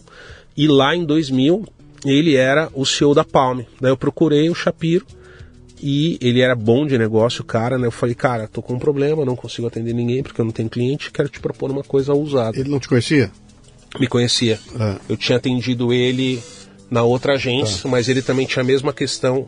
O processo de procurement lá de compra deles exigia, por exemplo, né? A empresa anterior tem que ter cinco anos de experiência, lá, lá, lá. DRS, tinha que co- contabilmente provar quanto que você faturava. Enfim, tinha um processo bastante criterioso e sério para evitar aventureiros, novatos e por aí vai, né? E eu cheguei para ele e falei, cara, quero te propor um negócio. Eu trabalho de, gra- de graça para você. O cara, o quê? Eu falei, é de graça, porque qual é o modelo desse negócio, Luciano? Eu tenho lá 100 promotores para uma empresa, né? Então eu cobro do cliente o salário, os encargos, vale refeição, vale transporte e uma taxa administrativa, que é o meu lucro, para fazer esse negócio todo. Então vamos tem uma taxa de 10%, né? Então esse é o valor que eu cobro, é meu lucro bruto, essa é a minha grana. Eu falei, eu faço isso para você com a taxa zero. Aí o Shapiro, pô, Giba, você tá louco, né? O que, que tá acontecendo? Eu falei, cara, se eu não tiver um logo, minha empresa vai falir. Eu tô há nove meses tentando fazer, né? Não consigo.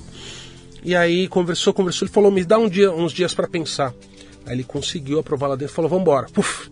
E aí peguei os promotores da Palma, a gente demonstrava Palm Pilot com a canetinha, né? Na Casas Bahia, no Ponto Frio, em tudo que é lugar. Com um logo, aí eu voltei nas empresas que não queriam trabalhar comigo, apresentei e aí gradativamente fui pegando os contratos e aí a coisa foi crescendo. A gente foi, sei lá, primeiro ano acho que a gente faturou 800 mil reais, né? Com uma meia dúzia de funcionário o ano inteiro, né? E depois teve um pico aí já em 2015, 2014, já de 100 milhões, aí já tava com muita gente, enfim. Uhum. Que você pegou um timing, você pegou um timing fantástico, né, cara? Porque você você pegou exatamente o timing em que as empresas sacaram que aquele caminhão de dinheiro que elas estavam botando em reclame na televisão, propaganda em televisão, ele não era, ele não tinha eficiência, que se era muita conversa lá, né? Muito papo de publicitário, né? Exatamente. E eles sacaram que ali no ponto de venda é que o bicho pega, cara. é na hora da Isso, decisão e começou a haver uma transição do dinheiro, cara. Isso, foi Menos isso. anúncio na televisão e mais dinheiro no ponto de venda. Foi exatamente isso, e somado a isso, a indústria inteira entendeu o quanto que a tecnologia agregava valor ao produto e começou a bombar de tecnologia. Então você tem itens, você pega um telefone celular, o negócio tem mais de 100 funcionalidades diferentes, né? Então, hoje, para você ter uma ideia, uma Smart TV é uma venda que a gente leva 45 minutos explicando as funcionalidades. Você sim. liga pelo controle, você liga por gesto, você liga por voz, você liga remotamente, ela está conectada na nuvem, ela tem um, network dela mesmo, entra é, a rede a cabo, enfim, né? Uma máquina de lavar, por exemplo, hoje Uhum. que tem aplicativo e tem Wi-Fi. A gente leva 50 minutos para explicar como utilizar uma máquina de lavar. Então, o latino, a- o indiano, o russo, eles têm baixo conhecimento dessas funcionalidades dos produtos. O americano e o europeu não, eles compram sozinho, leem muito review, né? Mas aqui no Brasil não. Então, você entra numa loja hoje, uma fast shop, ela tem, sei lá, 30, 40 vendedores a loja e tem 80 promotores de marcas demonstrando aí toda aquela experiência diferenciada, né? Te ensina a fazer empresa as é uma coisas. empresa de educação, cara. você está no ramo da educação, você não está Exa- no ramo de promoção de venda. Exatamente. Educação, cara. Exatamente, exatamente. Teve uma vez muito legal quando existia ainda a câmera digital. Eu cuidava dessa área para Samsung e eu tinha 100 pessoas dedicadas em câmeras, câmeras digitais. E aí eu cheguei para o presidente da Samsung e falei, cara, se os nossos promotores for- fos- forem fotógrafos, forem usuários, a venda vai ser outra. O cara, pô, Giba, você é muito louco, mas vamos aí. Aí a gente contratou uma empresa, criou um curso de fotografia com fotógrafos, pegou 100 promotores e fez uma semana de uma jornada. Os caras fizeram tour em São Paulo, andando, tirando foto, foram um Aprendendo a usar budista, o produto. macro tudo. e não sei Ah. mais o que, abertura de lente, tá, tá, tá, e passou. E aí colocamos os caras nas lojas. Cara, o promotor chegava e falava: Não, o senhor não sabe, eu tive no templo budista em Barueri e eu usei aqui essa panorâmica. Olha e aí a foto, olha, consumidor... a fo- olha a foto aqui. Isso, o Eu consumidor. tirei, ó. É, o consumidor ficava assim, pô, esse cara não é um promotor, ele é um fotógrafo, ele é um fotógrafo amador, né? Então eu sempre fui muito dessa escola de que o, a pessoa que usa aquilo, que realmente conhece o produto, tem um, um storytelling, né? Tem uma outra história para contar. E aí deu super certo, cara. Cresceu, assim, cresceu horrores, né? Eu jamais imaginei que ia ficar desse tamanho. Você chegou a quantos funcionários? O pico, cara, 1.600 pessoas. 1.600 CLT. 1.600 CLT, sempre CLT. é muita coisa, é muita gente. Muita gente, É muita, muita, gente. gente. E, e- e sem ter um background de empreendedorismo, Não, de nada, né, cara? Tudo, tudo aí. O dia que você exemplo, falaram fora- que existia uma planilha Excel para gerenciar a folha de pagamento, você, o quê? Como é que é? É, eu sempre fui muito curioso, né, cara? Mas eu não tinha conhecimento de matemática, de finanças, jurídico, nada disso, né? Enfim, não estudei. É, mas eu sempre fui curioso pra caceta e sempre, né? Que minha mãe sempre falava que ia ter que trabalhar mais que todo mundo para ter o meu espaço, né? Então eu fui aprender, aprender sobre finanças, fui aprender. Eu coloquei um RP muito cedo na minha empresa, então todas as agências rodavam em Excel e eu já tinha um software de automação da TOTUS, né? É, na minha empresa sempre teve muita automação, eu sempre lia muito e queria que tivesse. Mas você foi tudo- buscar gente, cara, eu sou mal de finanças, eu vou pegar um cara de finanças, vou botar aqui. Foi. Você fez isso? Fiz. Você sempre fiz, botou. Fiz. Tenho uma CFO, tá comigo há 18 anos. Tenho ah, um ex-promotor, eu tenho dois sócios, três sócios que são ex-promotores. Então o cara era lá meu primeiro promotor, foi crescendo falou, ó, cara, toma aqui um pedaço da empresa para você. Então tem um sócio meu que cuida de jurídico, TI, administrativo, ele tem GV, tem MBA, fala três idiomas, enfim, então cuida de tudo isso. Tem um outro só- sócio de operações e eu tenho um sócio de tecnologia, desenvolvimento de aplicativo e tudo mais. Então eu fui buscar várias pessoas que eram especialistas nesses outros pilares, né, que eu não domino. Eu tive que aprender o macro para poder trabalhar, mas eles que tocam o dia a dia. 1.600 pessoas. Você bateu o faturamento que de 100 milhões, foi isso? 116 milhões. Tá. Tudo, tudo, tudo redondinho, tudo funcionando muito bem. Tudo redondinho, E pagando aí, imposto pra caceta. e aí um chinês come um morcego. Aí o chinês come morcego e eu mando embora as 700 pessoas. Então, cara, como é, que, como é que é essa coisa de você. Ninguém sabia direito o que era, a gente, pô, vai ter, ah, fecha aí, ah, dá um jeitinho aí. Como é que foi? Como é que você começou? O momento em que você percebe que. Cara, o, o negócio é muito sério, porque eles estão fechando as lojas onde o meu promotor está. E eu não posso simplesmente dizer, Zé, não vai trabalhar hoje, fica em casa aí, até amanhã, espera uma semana aí, daqui uma semana você vai, né? Porque quando eu faço isso com 3, 4 funcionários é uma coisa, com 1.600, como é que foi isso aí, cara? Quando é Cara- que caiu a ficha que o bicho ia pegar? Eu já tinha passado por hiperinflação, por impeachment, por dólar explodindo, por Lula, por Temer, por Wesley Day, enfim. Eu já tinha aprendido que o Brasil é uma montanha russa, né? Sobe e desce, sobe e desce, é cíclico. Então eu sempre me segurava lá no meu coqueiro, porque eu sabia que o tsunami ia passar e aí no dia seguinte eu recomeçava a minha vida. Então tava tudo ok. Até que veio o Covid, fechou todas as lojas no Brasil. Então, da noite para o dia, 99% dos meus funcionários não podia trabalhar. Porque o, o, ponto de trabalho de um promotor de vendas é uma loja. Claro. Ele não pode fazer home office. Isso não existe. Sim. Ele precisa estar numa loja, né? Então, a primeira semana, a segunda semana, estava tudo ok, os clientes pagando, né? Enfim. Cara, quando deu um mês isso daí, porque assim, esse é um serviço caro, caro, né? Custa tipo 2 milhões por mês, 3 milhões por mês. Os clientes começaram a me ligar. Ó, Giba, tô com dificuldade de pagar aqui, porque não tem, não tem serviço. Eu falei, não, cara, essa equipe eu contratei exclusivamente para sua empresa. Uh, e eu não, não tem como você não pagar, né? Mas você está entregando o serviço, Giba?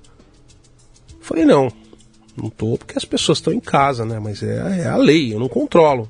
Eu não controlo, não tenho o que eu fazer. Anvisa, governo, não tem o que eu fazer. Olha, vamos ter que rever, né? Aí eu comecei a pirar, cara. Comecei a pirar, comecei a beber muito vinho, porque eu comecei a ver a minha empresa derreter na minha frente. Entendeu?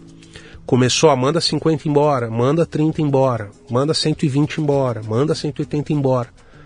Eu falei, cara, vai derreter. Eu tenho um serviço que é essencialmente presencial.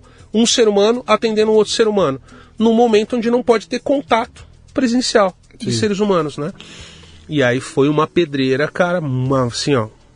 O momento mais difícil que eu passei com a empresa até hoje. Porque eu, eu tinha certeza que eu ia falir. Certeza. Eu falei, cara, se ficar seis meses desse jeito aí não tem como, né? Porque não é que. É assim, ó, Luciano. Você precisa de 10 mil, você arranja. Você precisa de 100 mil, você arranja. Bicho, chegar no banco e pedir 6 milhões emprestado. E não é que você vai comprar uma máquina agrícola, vai não, comprar você um. Vai, você vai consumir na hora. Você precisa do dinheiro. Daqui a três meses você vai precisar de mais 6 milhões. Isso, daí a gente do banco, ah, claro, Giba, você tem um imóvel de 6 milhões para dar como garantia? Não, filho, eu não tenho um imóvel de 6 milhões. Você tem um, um quadro de 6 milhões? Não, não tenho. Mas eu preciso do dinheiro para fazer a folha. Porque meu prazo de, receber do meu cliente é 90 dias. Né? Então você tem toda essa pedalada aí para coisa uhum. acontecer. Né? E, cara, foi terrível. A gente mandou muita gente embora. Ficamos bem loucos, eu e os meus sócios. E aí começou a reabrir assim as lojas com todo um protocolo de segurança, com máscara, com gel, com não sei o que. E a gente começou a experimentar não resolveu porque as lojas abriram, os promotores foram, mas os clientes, clientes, não foram. Sim. Né? Então foi bem complicado. Paralelo a isso, o e-commerce explodiu. Então muita empresa começou a se questionar para que, que eu estou pagando promotor. Se os caras estão comprando pelo, pelo, pelo e-commerce. Exatamente. Então eu saí do Covid 60, 70% menor, sobrevivi né? Como eu falei aqui no começo, eu não sou deslumbrado, então eu não tinha é, luxos. Eu sempre tive muita liquidez, porque eu sabia que o Brasil era cíclico e eu não estava alavancado, eu não estava devendo. Então eu me agarrei no coqueiro. A hora que voltou, eu estava vivo, sem dívida. E eu consegui retomar.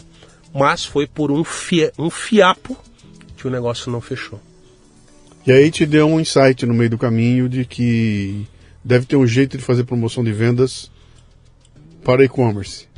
Deu, deu, deu, mas, né, sendo sincero, como eu sempre sou, não foi uma genialidade, não foi um insight, foi o ato mais profundo de desespero que eu já tive na minha vida bebendo. Falei, cara, não, minha empresa não vai falir. Não é possível que eu vim da desgraça que eu vim e agora esse maldito desse vírus vai acabar com a minha vida. Tô falando com o meu time, eu falei, gente, peraí, peraí, peraí, vamos, vamos, né? Tomando vinho. Sabem o Zoom? A gente não faz reunião por vídeo? Faz. Por que, que não tem o Zoom do promotor? Aí os funcionários tudo olhando no vídeo assim, tipo, mano, o chefe tá muito louco, né, cara? O cara tá bebendo todo dia, perdeu a linha, né? falei, não, moçada, tem que ter. Por que, que a gente fala por vídeo e o promotor não pode falar com o cliente por vídeo? Não, Gibi, isso não existe, você tá muito louco. falei, vamos fazer o seguinte, vamos pesquisar. Nada mais no mundo não tem, tudo tem, é só achar onde tem. Vamos pesquisar essa porra. Aí começamos a pesquisar. É, achamos, pô, no Canadá tem uma solução assim, na Índia tem não sei o que, na Alemanha estão usando não sei o que, pá. Três semanas os caras fizeram um mockup, tipo de um Zoom, só, só nosso. Aí eu fui na HP, falei, cara, HP, tem um negócio que ninguém tem na América Latina, tem um atendimento por vídeo. como assim? Você tá louco? Eu falei, não. Sabe quando você entra num site e você vai comprar um produto, você tá com dúvida, sobe um chat e você conversa com o chat, um robô ou um humano? Sei. O nosso é igual, só que é vídeo. Vai ter o promotor, o José, uhum. lá na casa dele em Itapecerica da Serra, uhum. falando com a cliente. Ah, mostra pra gente. Mostramos funcionando. Puta, HP, adorei, Giba. Vamos implementar imediatamente. Implementamos. Cara, as, as profissionais do sexo fazem isso há anos.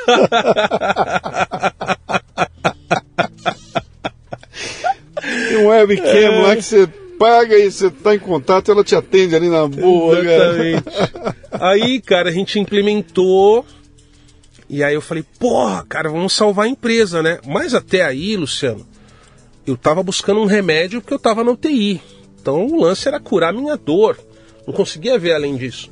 Aí um cliente pegou, outro cliente pegou, a gente implementou na Calunga, o negócio começou a bombar. Eu falei, gente, foi, né? Tô lá com meu sócio e falei, pô, peraí, cara, acho que a gente tem um outro negócio aqui. Sim. Como assim? Não, isso aqui é um outro negócio, né? É uma outra coisa, né? Aí a gente criou uma empresa, enfim, à parte, criou um CNPJ à parte, separou tudo, né? Contratou uma equipe à parte e botou a empresa chama My Helper, né? É vídeo chat. E aí a gente começou a vender a uh, ferramenta. A ferramenta. Você não está vendendo o serviço de. Não. Você está vendendo agora a ferramenta. Isso. Legal. Virei uma empresa de software uhum. e solução, né? SaaS, né? É, e aí a gente começou a vender. HP implementou, a Logitech implementou, a gente fechou com uma empresa de internet na Argentina, em Buenos Aires está rodando lá. Aí agora a Multilaser implementou. A a BIC está implementando agora por volta às aulas, coloquei em algumas ONGs, enfim, né? E aí o negócio cresceu. Então, como que funciona hoje? Você consegue ser atendido por vídeo em tempo real em e-commerces, vários sites que você entra, tá lá. Tá. Fale ao vivo, porque é muito melhor, né? Orgânico falar, hum, né? Porra, a pior coisa do mundo é, é você entrar naquele chat que, automatizado que, que, sequência de pergunta, cara, que meu, pelo amor de Deus, eu queria alguém que me escute. Quer ver a, a, as coisas incríveis? Por exemplo, pessoas C&D que não lidam muito bem com teclado, não sabem escrever corretamente. Acaba esse problema porque ela fala, Sim. né? Pessoas de idade que não têm muito acesso à tecnologia. Acaba esse problema porque ela fala. Então, tudo orgânico. Você uhum. vai lendo as expressões do cliente, se atendeu ou não e atendeu. Tem um ser humano, cara. Estou conversando Isso. com um ser humano. É. E além dessa parte do online, que é através de um computador, surgiu uma outra coisa. Imagina que você está numa loja de vinhos, você, Luciano Pires, você está olhando um vinho, né? E aí não tem lá, a pessoa está ocupada, tem ninguém para te atender. Na garrafa tem um QR Code, na garrafa de vinho, lá está escrito escaneia esse QR Code e fale ao vivo com o nosso sommelier. Você pega a garrafa, bate seu celular, pum. Então, aparece na hora o Hernan, que é o sommelier lá de Buenos Aires, e te dá um atendimento ao vivo. Então a gente também trouxe para o offline esse atendimento ao vivo. Entendeu? Sensacional. De cara. qualquer lugar o que, que significa que o Hernani tem que estar, tá, ele tem que ter o equipamento, ele tem que estar tá um local, Her... ele tem que ter, ele tem que estar tá disposto a ser chamado a qualquer segundo. Isso, o Hernani ele vai estar em qualquer lugar do mundo uhum. que tenha internet, com uma câmera e uma iluminação. Ponto. Ponto. Isso permitiu que a gente contratasse cadeirante, Hoje eu descentralizei a contratação, então antes eu só podia contratar São Paulo. Sim. Agora não. Eu contrato em Quixeramobim da Serra. Sim. Não tem problema nenhum, né? Sim. Porque a pessoa só precisa de uma conexão com a internet. É, eu, eu costumo dizer que uma das consequências da pandemia vai ser uma distribuição de renda inigualável, cara, como nunca houve na história.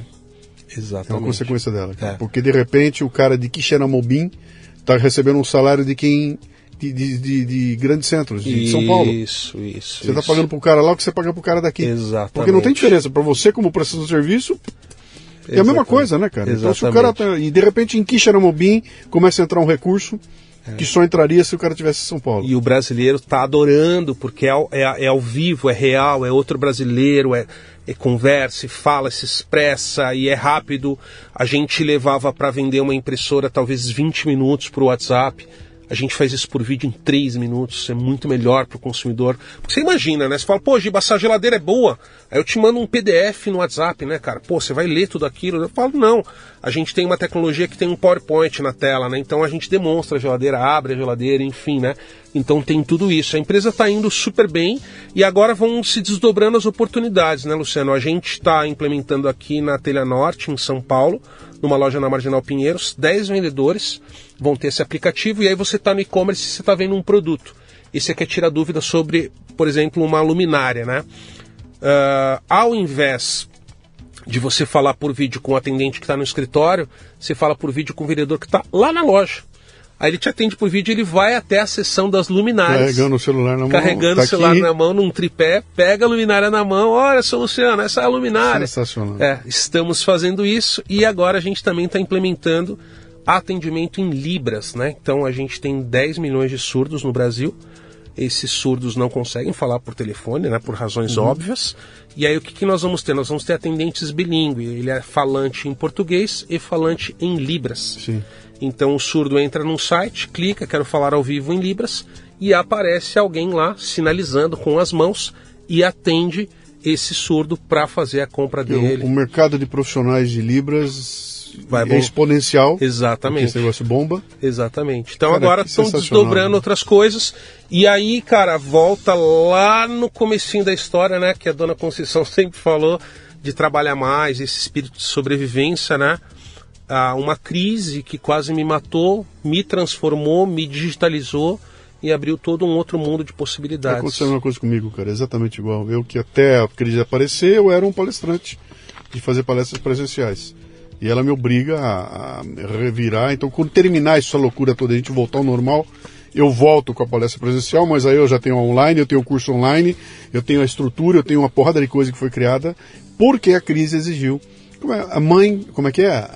A, necessidade é a mãe da invenção. Exatamente. Isso é mais. Exatamente. Cara, para terminar o nosso papo aqui, que a gente podia ir horas e horas e horas aqui, eu sei que você ah, dedica uma boa parte do teu trabalho aí também para questões sociais e tudo mais. Você chegou a. Você está junto com o pessoal do Gerando Falcões, não é isso? Sim, o que, que é que sim. você está fazendo e, e como é que funciona isso? Lá em 2015, no Epicentro, que teve essa catarse aí com as mulheres sobre a questão da violência doméstica, eu não dormi na noite posterior à palestra e eu entendi que eu precisava usar a minha história para alguma outra finalidade, né? Não só para enriquecer, enfim, né?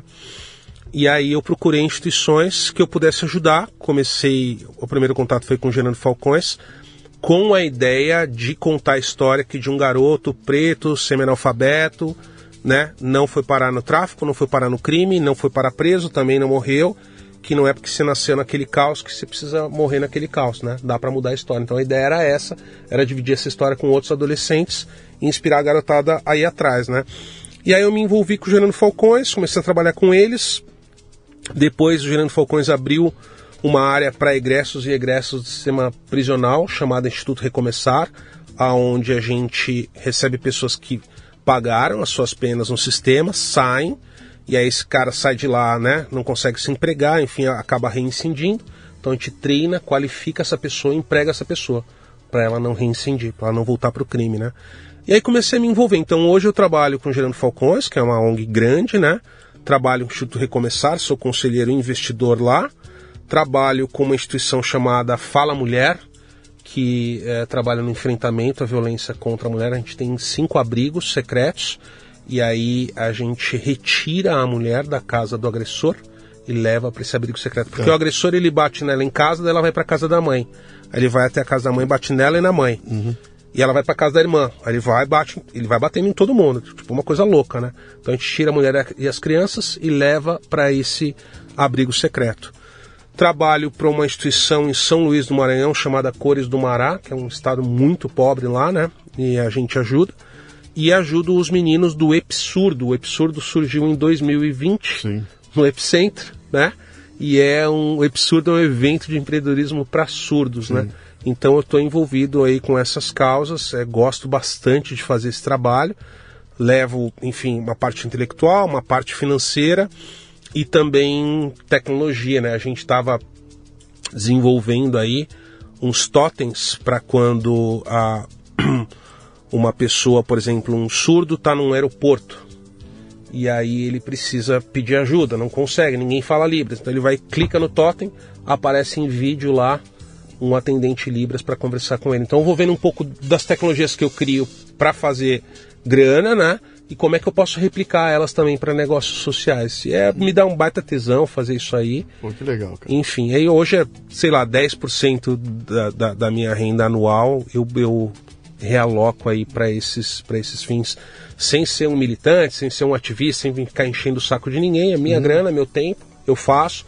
Tem gente que me liga e fala, pô, legal, quero fazer também, beleza, mas não fico enchendo o saco de ninguém para fazer. Faço porque eu acredito que que é bacana mesmo. Acho que cada um de nós poderia fazer um pouquinho, né? Alguma coisa.